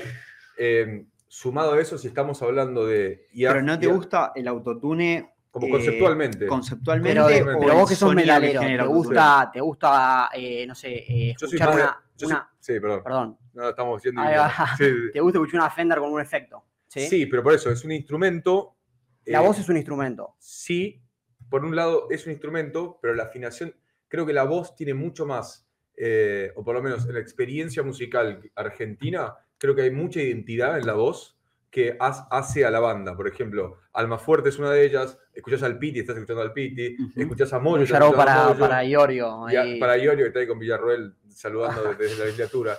Eh, me explico, el flaco tenía su propia voz, Cerati Sí, tenía su entiendo. cada uno. Pasa en todos lados eso. No, estoy- también. Pasa en mi- todos lados. Pero mi pregunta es, ¿autotune o no autotune? No es la discusión, mi pregunta es, estaba usando el autotune solo como un ejemplo, ¿no? Pero con estos, con estos inputs, plugins de I- IA generativa, ¿dónde va a estar el límite de la autenticidad en la producción? Eh, la bueno, creo que. Bueno, ahí hay que definir, o sea, ¿a qué te referís con autenticidad? Autenticidad decís a la no transformación del producto en su estado natural, sea la voz del artista. Eh, no, lo, ¿O a qué le decís auténtico? Autenticidad le digo a lo que no es. eh, no me está saliendo la palabra. Yo hablo de. A lo que no está No es mediado, no es que- por un instrumento, Claro, por lo, una que- tecnología. lo que no es procesado, lo que no es tipo algo casi algorítmico. Es como que. son, Nosotros, son herramientas. Yo creo que al final del día son simplemente nuevas capas de herramientas que estamos incorporando. igual entiendo, entiendo el punto que Sí. haces porque tengo muchos amigos un poco más puristas de, Sí. de la música y, y tenemos estas, estas conversaciones. El tema es que hay que analizarlo todo inmerso en este contexto. En este contexto donde eh, el tempo lo marca el algoritmo, el Mm. tempo lo marcan este, las plataformas. Hay que lograr cierta regularidad en el lanzamiento también para que el algoritmo no te, no, no- no te castigue porque no le genera abstracción. Entonces, en los términos que vos estás pensando, los productos que lanzaban todas esas bandas, era completamente otra. eh, El canon, El, el canon, canon la, estético. la- la in- Exacto. la industria, cómo se mercadeaba esa música, cómo llegaba a los consumidores. Entonces, es un poco que si vos querés estar en la esfera main de, de- de la música y estar eh, charteando y pegarte, como se le dice ahora, bueno, hay ciertas cosas que hay que hacerlas en función de cómo está el panorama a nivel industria y plataformas hoy en día. Sí. Eh, Acá en el chat, este, bueno, como ya vamos Sí. más de una hora de programa, muchos están preguntando dónde los encuentran en internet. En internet. Arroba Eh, Valentín. Ferrando, eh, derecho viejo, así como suena. arroba GNZ Ferrando. GNZ Ferrando. GNZ Ferrando y Valentín Ferrando, dos eximios exponentes de Dale Play, la productora que está detrás de algunos artistas que quizás habrán escuchado mencionar como Bizarrap. Lali Duki. ¿Quiénes tocan ahora? Y ahora tenemos Nicky, ¿no? eh, Nicky, Nicky, tenemos Relsby. en diciembre también los River de Duco, que va a 2 y ser 3 de diciembre. eso. una locura. 2 y 3 de diciembre. River, River es. Es, grosso. es River es grosso. sí, River es grosso, grosso. fuerte. Eso Y sí es 8 fuerte. de junio. eh, Muy grosso. Duco en Bernabéu. 8 de Duco junio. Bernabéu. Duco en Bernabéu. eh, Bernabéu, Eso sí lo había escuchado. Bernabéu. Con una lanza patriótica. llevar la- la- ¿Sí? En el corazón del, del- Madrid. Vamos. Va a estar Duco ahí Va. tocando. Vamos.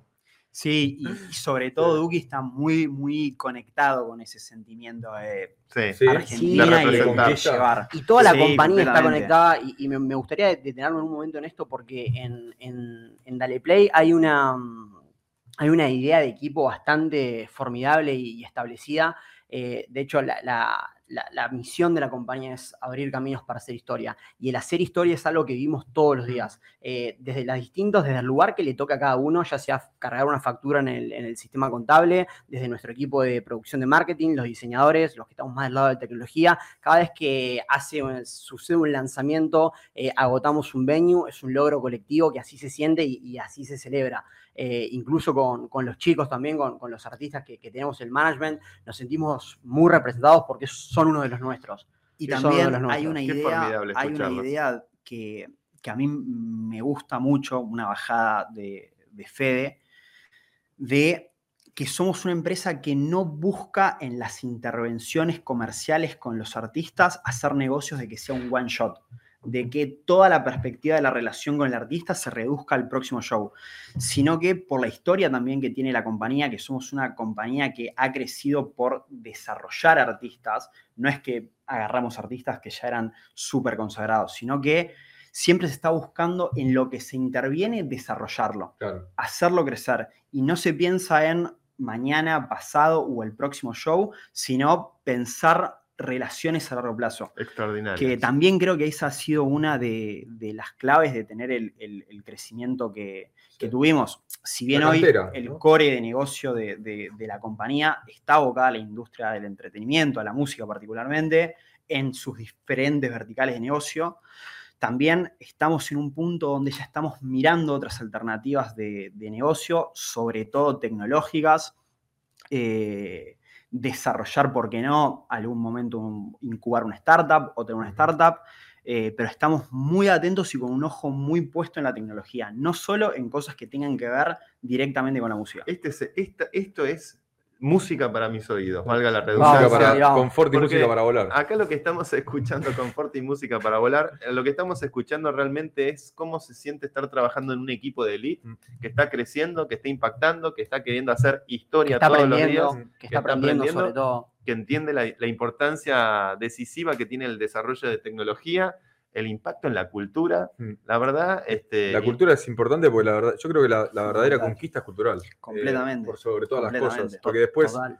cualquier portaaviones que tengas eh, no, no, no vence la cultura. La conquista, la conquista es cultural y de hecho hoy eh, en todas las, en todas, en cualquier área de la compañía es que vos vas a ver una computadora, un equipo y de alguna u otra manera más o menos eh, estamos atravesados por la, por la tecnología. Sí. Ya hace un tiempo que, que venimos trabajando con la inclusión de recursos que nos aporten valor en este sentido. Eh, vas a abrir una computadora de alguien de administración y va a haber una pestaña de un GPT abierto. Mirá, wow, eso, es- es eso seguro. Eh, nada, es, es una bajada de línea de- de- desde arriba que sigamos desarrollándonos eh, en este mundo. Eh, la verdad que se nos da mucho lugar para seguir creciendo, para seguir eh, abriendo el abanico. No hablamos de blockchain en esto que... Sí, Esa es no, pregunta no, que acá tenía sí, Neri que y, y antes de meternos a blockchain, porque íbamos Dale. a estar un rato muy largo, Tenemos 40 es minutos. una compañía que apuesta mucho a la juventud. El Mm, promedio total, de edad de la grosso. compañía es muy joven, Es muy debe estar en torno a los 25 años. Puedo contar algo que, que no pensaba contar, pero me parece justamente para ilustrar tu punto. Porque yo ese día estuve con una de las campañas, no, voy- no voy- no voy a decir cuál, Bota, bota, bota. eh, y me encontré con un equipo donde todos tenían más de 50 años. Eh, y de repente a la tarde me encuentro con ustedes donde todos tienen menos de 25 Sí. años. La diferencia Gracias. intelectual y de vuelo y de ideas y de, y de capacidad de pensar por el hecho de estar asistido e incorporar en, el- en la- en las ideas cotidianas el uso de inteligencia artificial, de cripto, es natural en ustedes. Total. Entonces, esa naturalidad es imbatible. A mí no me cabe duda que para cualquiera que quiera realmente tener un impacto en el mundo que viene, tiene que realmente prestar atención a las nuevas generaciones. Es fundamental. Eh, y acá, bueno, preguntaba Neri en el chat. Sí, porque eh, lo que tenemos es un plan ¿eh? con un Ah. montón de propuestas para los humanos. ¿Eh? No, para. Que los... No, acá es- pregunta- es difícil de seguir Es- esa. es- esa es difícil de Esa es seguir. difícil Bueno, de hacer. Pregunta Neri chat. que es un, un- un gran oyente nuestro, les pregunta justamente lo que ustedes ya previnieron, lo del blockchain. Eh, Sí. Usan cripto los artistas, pero bueno, ampliemos la pregunta. Sí, sí, ¿Cómo sí, está? completamente. Hablan de tecnologías blockchain. ¿Cómo está Entiendo, entiendo que a la- el espíritu de, de la pregunta de Neri es más si en esta industria de alguna manera, eh, más que personalizarlo en los artistas, si, si utilizamos eh, criptos, sí, por un lado sí. Mm. Estamos en miras más de la tecnología que, que de la cripto, en, en blockchain. Claro. Eh, creemos que hay un montón de oportunidades con, con este tipo de tecnología para, para desarrollar y seguir aportando valor en, Lo en que contaba operaciones. acá es un gran sí. paso hacia adelante. La chain Ah, la para, chain, ok. para la región y también para montar soluciones que sea una que esté montada sobre Polygon, que tenga compatibilidad con Ethereum, o sea que ya de movida tenga un alto grado de compatibilidad Mm.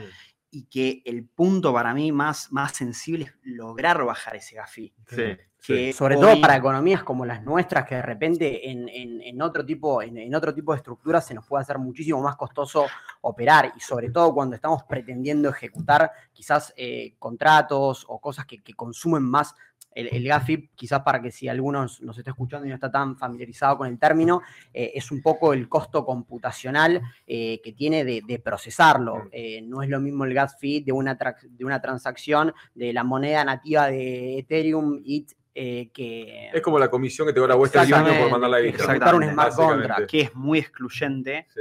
porque es en dólares y que queda muy alta cuando la red está muy, Sí, muy congestionada, claro. que cada vez suele suceder más con Ethereum para usuarios latinoamericanos. Entonces, también es una ganancia de soberanía tener una chain de latinoamericanos Sí. para latinoamericanos, Sí.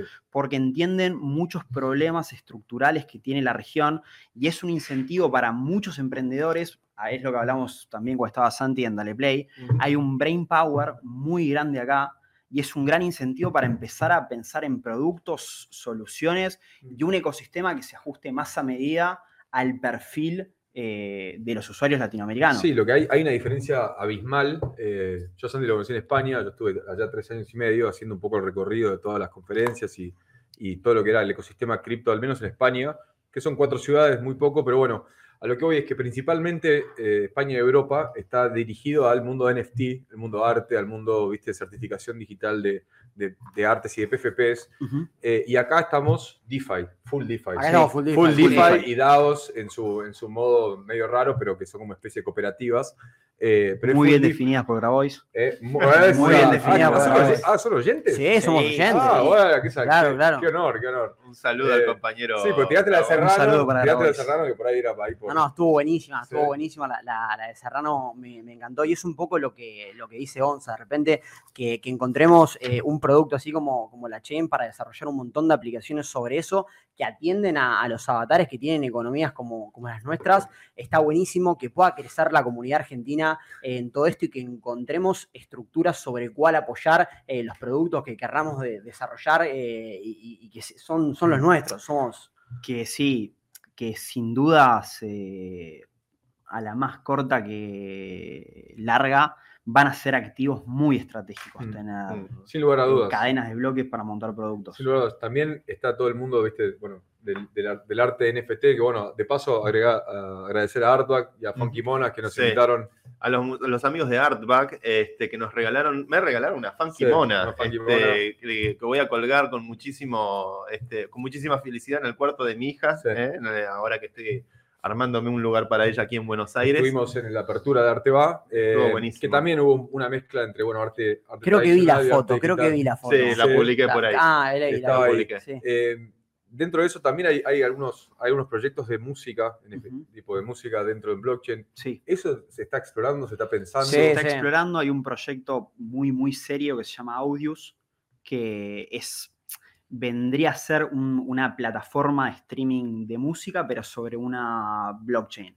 Eh, Descentralizada. descentralizado completamente, tiene un token nativo que se llama Audio, que es lo que le da soporte y genera una, una economía de incentivos entre los creadores de contenido, los Mm. músicos este, y los oyentes, para pensar también eh, plataformas. Lo, lo están pensando más para todo lo que viene con Web3 Claro. y cómo, cómo se van a transformar, porque sin duda alguna que de alguna manera lo van a tener que hacer. Hay que inventar un proof of play. Un proof of play. Difícil. Sí, dificilísimo. Bueno, Sí, esta audio pasando funciona con, como con, con nodos de carga de contenido y hay, y hay otros nodos que tienen otra, mm, como otra función dentro de la red, que son nodos Discovery, que lo que hacen es un poco segmentar audiencias, es- estos nodos, armar perfiles de audio. Eh, em, audio, creo que si no me equivoco, este token cotiza en, en Uniswap, en, En todo, sí, está en casi todas las Es, un Uniswap. token conocido. ¿Eh? Ubisoft. No, En malísimo. Uniswap. Malísimo. Yo te lo agarré, yo te lo Bueno, agarré. te gracias, agarré. gracias. Al Eh, final alguien que, que me escucha. Tiene como dos años esa para mí. Sí.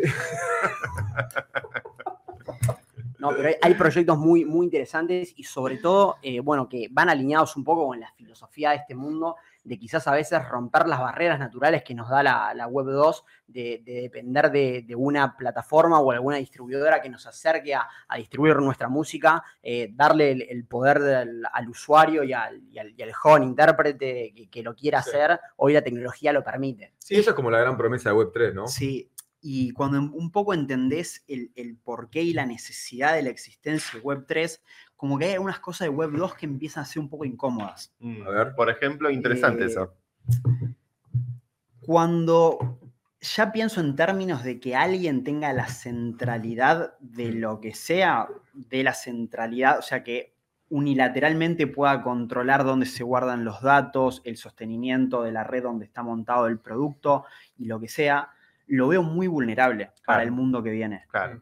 Bueno, Absolutamente vulnerable. al mismo tiempo tenemos, entiendo el punto, tenés también la misma discusión de que la mayoría de los nodos de Ethereum corren en los Amazon Web Services. Sí. ¿Verdad? Entonces, todo bien con la descentralización, pero eso sigue siendo centralizado. O sea, como que entiendo la búsqueda de descentralización, la comparto también, eh, pero también eso está en, en un- en una especie de jaque todavía. No en un jaque, pero en un momento de conflicto, porque Sí, es importante, creo que la, la descentralización se- al final del día se tiene que dar en todas las capas. Está la capa de software, está la capa de hardware, está la, la infraestructura.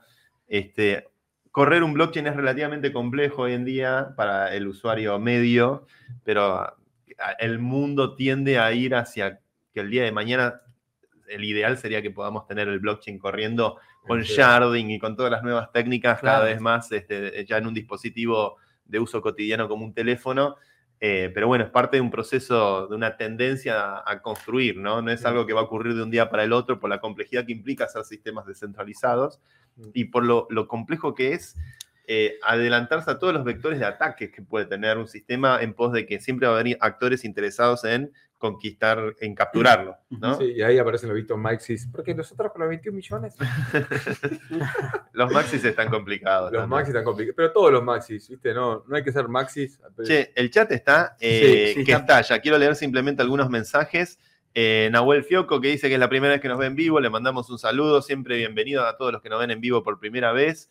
Este, conocer, eh, Germán Palacios dice, conocer este tipo de flacos que laburan con innovación en Argentina es grosso, Uh, Eh, gracias, Germán. así que tenemos Sí. realmente la audiencia muy entusiasmada con, yo estoy realmente fascinado Che, con ¿le el puedo programa. de enviar hoy. una, una re- una gorra de Bizarrap? Sí, olvídate, Sí, te la hacemos seguro, llegar. sí. Ahora la la- voy a buscar. Sí, para todo lo que la quieran buscar, eh, Era sacó un modelo Sí, de la por eso. gorra que está buenísimo. Sí, A mí me regaló una, por Mercado Libre. me regaló una Fede antes de que saliera al mercado y eh, se la di a mi sobrino. Se volvió loco. Nah, se volvió loco mal. tipo, Acá, Sí. mira, justo de Visa preguntan por la app de Bizarrap. Sí. de- Luciana Balbi, que tiene un Sí. proyecto Sí. ahí, amiga de la casa. eh, bueno, eso lo pongo en tema para quien no sepa, que también fue una innovación muy importante.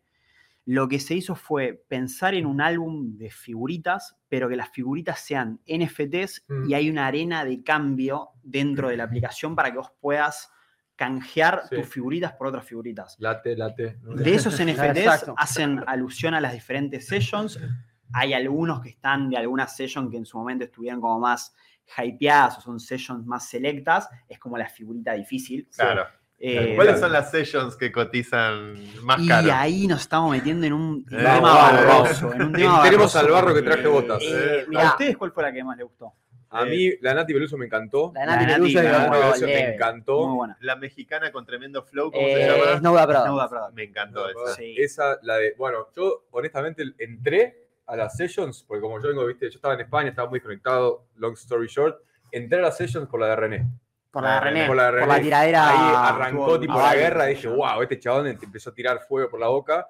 Y ahí empecé como que a, a- a entrar. Así que entré relativamente Bueno, ahí tarde. se polemizó fuerte con Eh, lo- creo que sí. Yo siento la potencia de, de todo esto cuando estoy, este, cuando estoy manejando el auto y a- desde atrás mi hija me dice, poné la session de Bizarrap con Shakira. O sea, y mi hija tiene siete años. Sí. Pero es, es- es impresionante a dónde llega la música. Sí. La música No, no, llega total. a A todos. todos lados llegamos A Sí. todos. Después la de Trono está muy buena.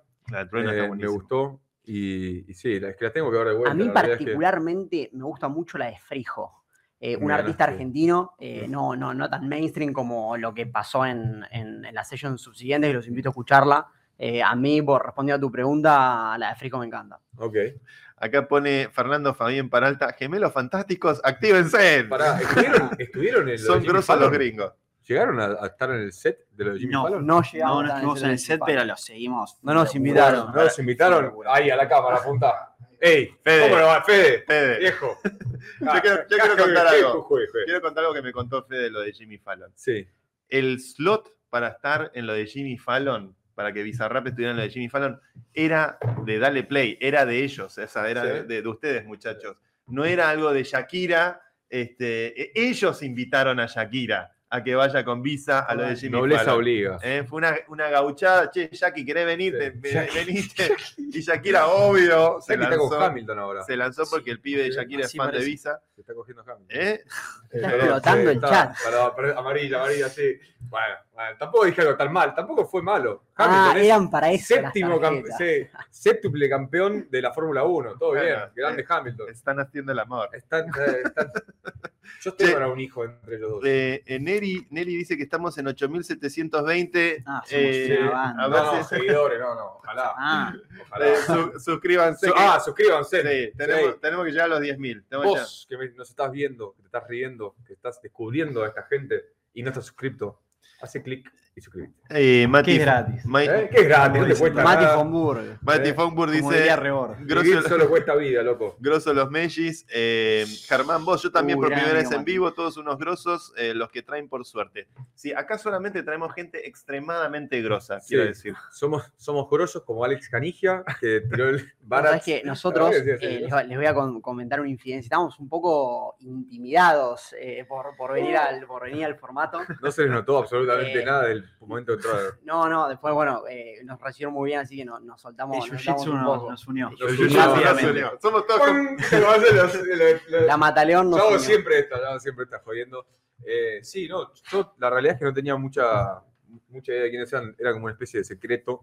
Y vinieron acá y el jiu-jitsu es lo mejor, la mejor decisión que tomé en mi vida. Lejos. ¿Sabes qué? lo que más me gustó del Jiu-Jitsu? Eh, la fraternidad entre todos los eh, combatientes, luchadores, ¿cómo se Sí. dice? Luchadores. Sí, luchadores. Este, me sentí Ujú. como yo entrando a Street Fighter. Es que, mira, estás siempre, como estás practicando la, la casi muerte con, con un compañero, tiene que ser muy gentil. Sí. Entonces, no hay, no hay, a diferencia de los, de los deportes de impacto, por ejemplo, el Ujú, boxeo, Muay. Thai, que son bastante más violentos, en donde el golpe sí es un golpe, eh, acá estás siempre midiendo. Vos no podés hacer fuerza de más o de menos sin querer. Si es sin querer, se nota y, se- y la animosidad se nota también. Se nota mucho más. Se nota mucho más la animosidad. Y después hay otro factor, es que, y ustedes bien lo sabrán, es que no hay one punch, no hay one, luck- one lucky Obvio. punch. No, No tenés, tipo, bueno, vengo, este lo agarré y lo... gana le- el mejor. No, o sea, la jerarquía está Siempre expresa en el cinturón. Sí. Y sí. no hay, no hay tipo, che, tuve suerte, los... los Sí, y es donde también la técnica se pone por encima Sí. de todo. A nosotros Sí. nos pasaba que le mando un saludo al Peque, Faiza Preta, cinturón Sí. negro, crack. Un tipo de Ya cuando, te- 50, cuando le dicen el peque, El agarrate. peque agarrate. 55, No, cuando te dicen Faiza año, Te dicen Faiza preta ahí. chiquitito, un tipo normal, eh, y que te decía, eh, arranquemos como arranquemos, te llevo a norte a sur y te finalizo. Sí.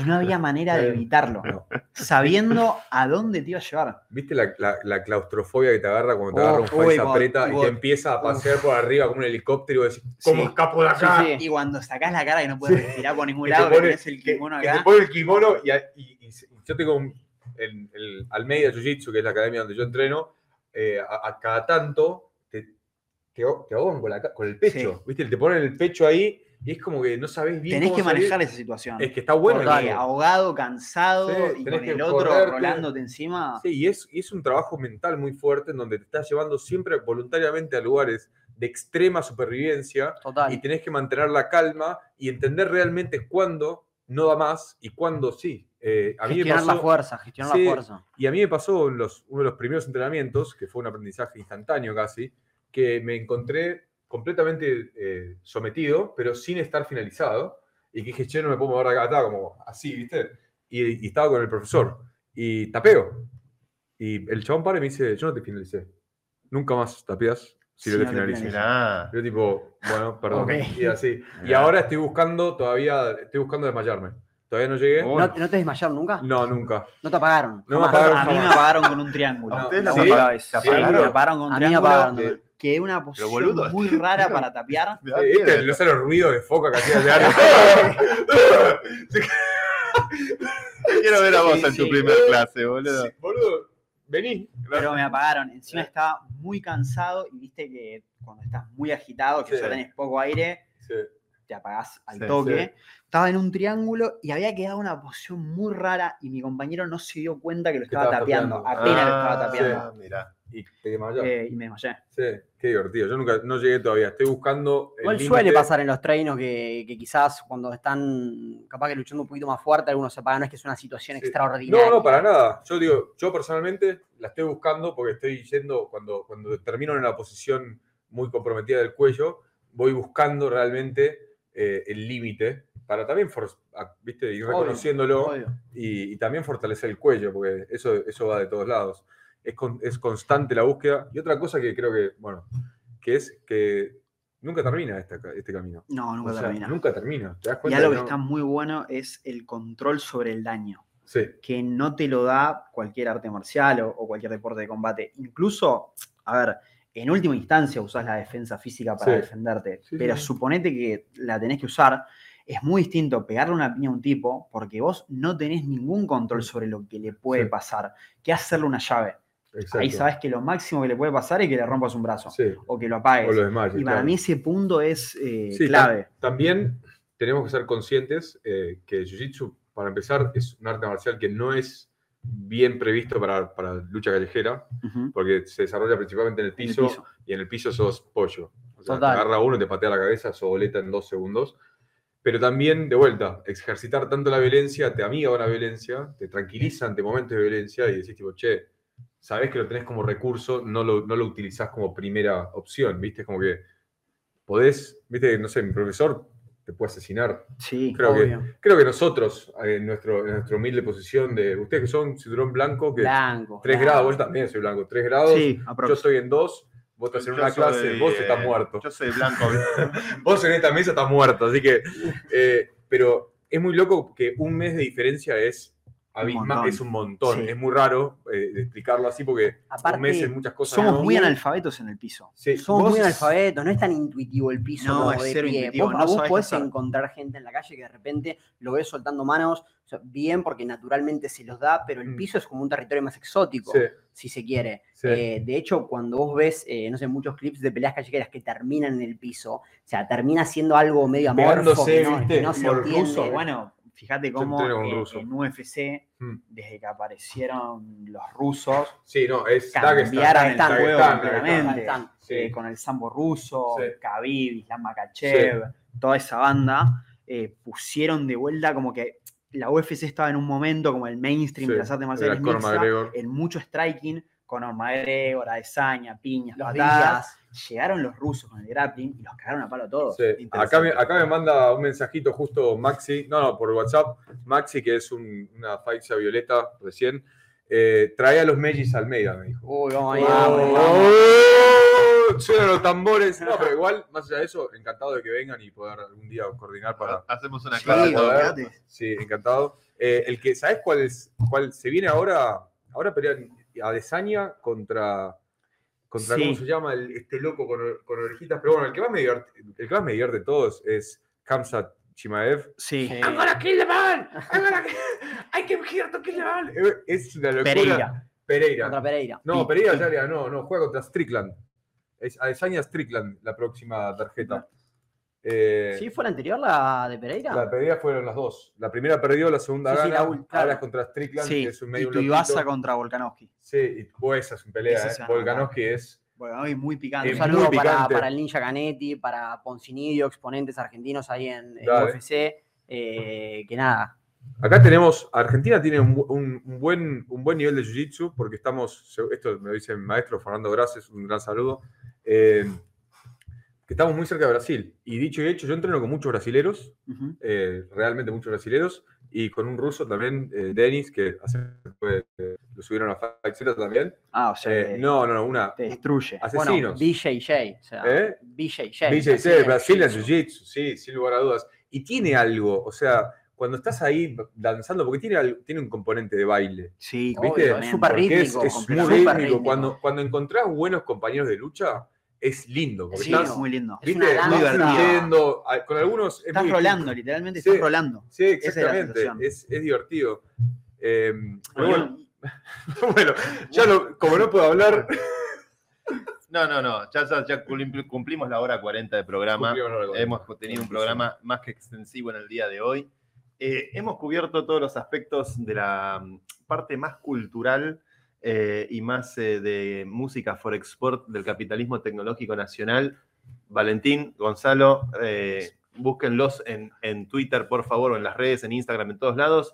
Valentín Ferrando, eh, GNZ Ferrando, Y hay algo, Santi, que, que- que me gustaría decir, por favor. que nada, un poco fuimos tocando el tema de, de- de la visión de la empresa y hacia dónde estamos yendo como compañía. Eh, queremos abrirle la puerta a mucha gente que esté escuchando este tema y que le interesan temas relacionados con la tecnología, a que nos contacten, que hablen con Excelente. nosotros, hablamos con todo el mundo. eh, tenemos ganas de seguir desarrollándonos, desarrollar otras cosas también, así que las puertas están abiertas para cualquiera que quiera conversar y comentarnos su idea. Eh, Creo que se va- le van a llevar completamente abierto. Yo creo que hoy, este, al menos desde esta humilde eh, tribuna, hemos expuesto el caso de Dale Play, que es una de las empresas que está creciendo eh, de forma meteórica en el mundo este, y generando un impacto muy importante con la cultura de nuestro país en todo el planeta. La verdad que me llena de orgullo que hayan venido a nuestro programa, que hayamos compartido esta- estas casi dos horas de charla Sí. que cubrimos prácticamente todos los temas, geopolítica, militar, jiu-jitsu, tecnología, inteligencia artificial, cripto, bizarrap, Cripto, trap, escaloneta. cripto, trap y escaloneta, la santa trinidad para salvar a la patria. Completamente. Eh, Estamos en esa. Total. Eh, bueno, ustedes, perdón, bueno gracias por, pegó. Por in- por invitarnos. Eh, Nobleza Obliga, las puertas del Play están abiertas para cuando quieran pasar, que anden por Palermo y les subo, les sobren 20, 25 minutos para, para un termito de mate. Ahí estamos nosotros, ahí está el equipo de, de Play, son más que bienvenidos. Eh, a todo el chat que está, muchachos, a meterle, a estudiar, a formarse. Hay, todo un mundo para nosotros. Eh, vamos por la sociedad austral. eh, Vamos, la no, civilización austral. La civilización austral del sur ha sido Esto ha sido la última frontera. Muchas gracias a todos los que se conectan semana a semana y que nos siguen a través de las redes. Nos vemos la semana que viene.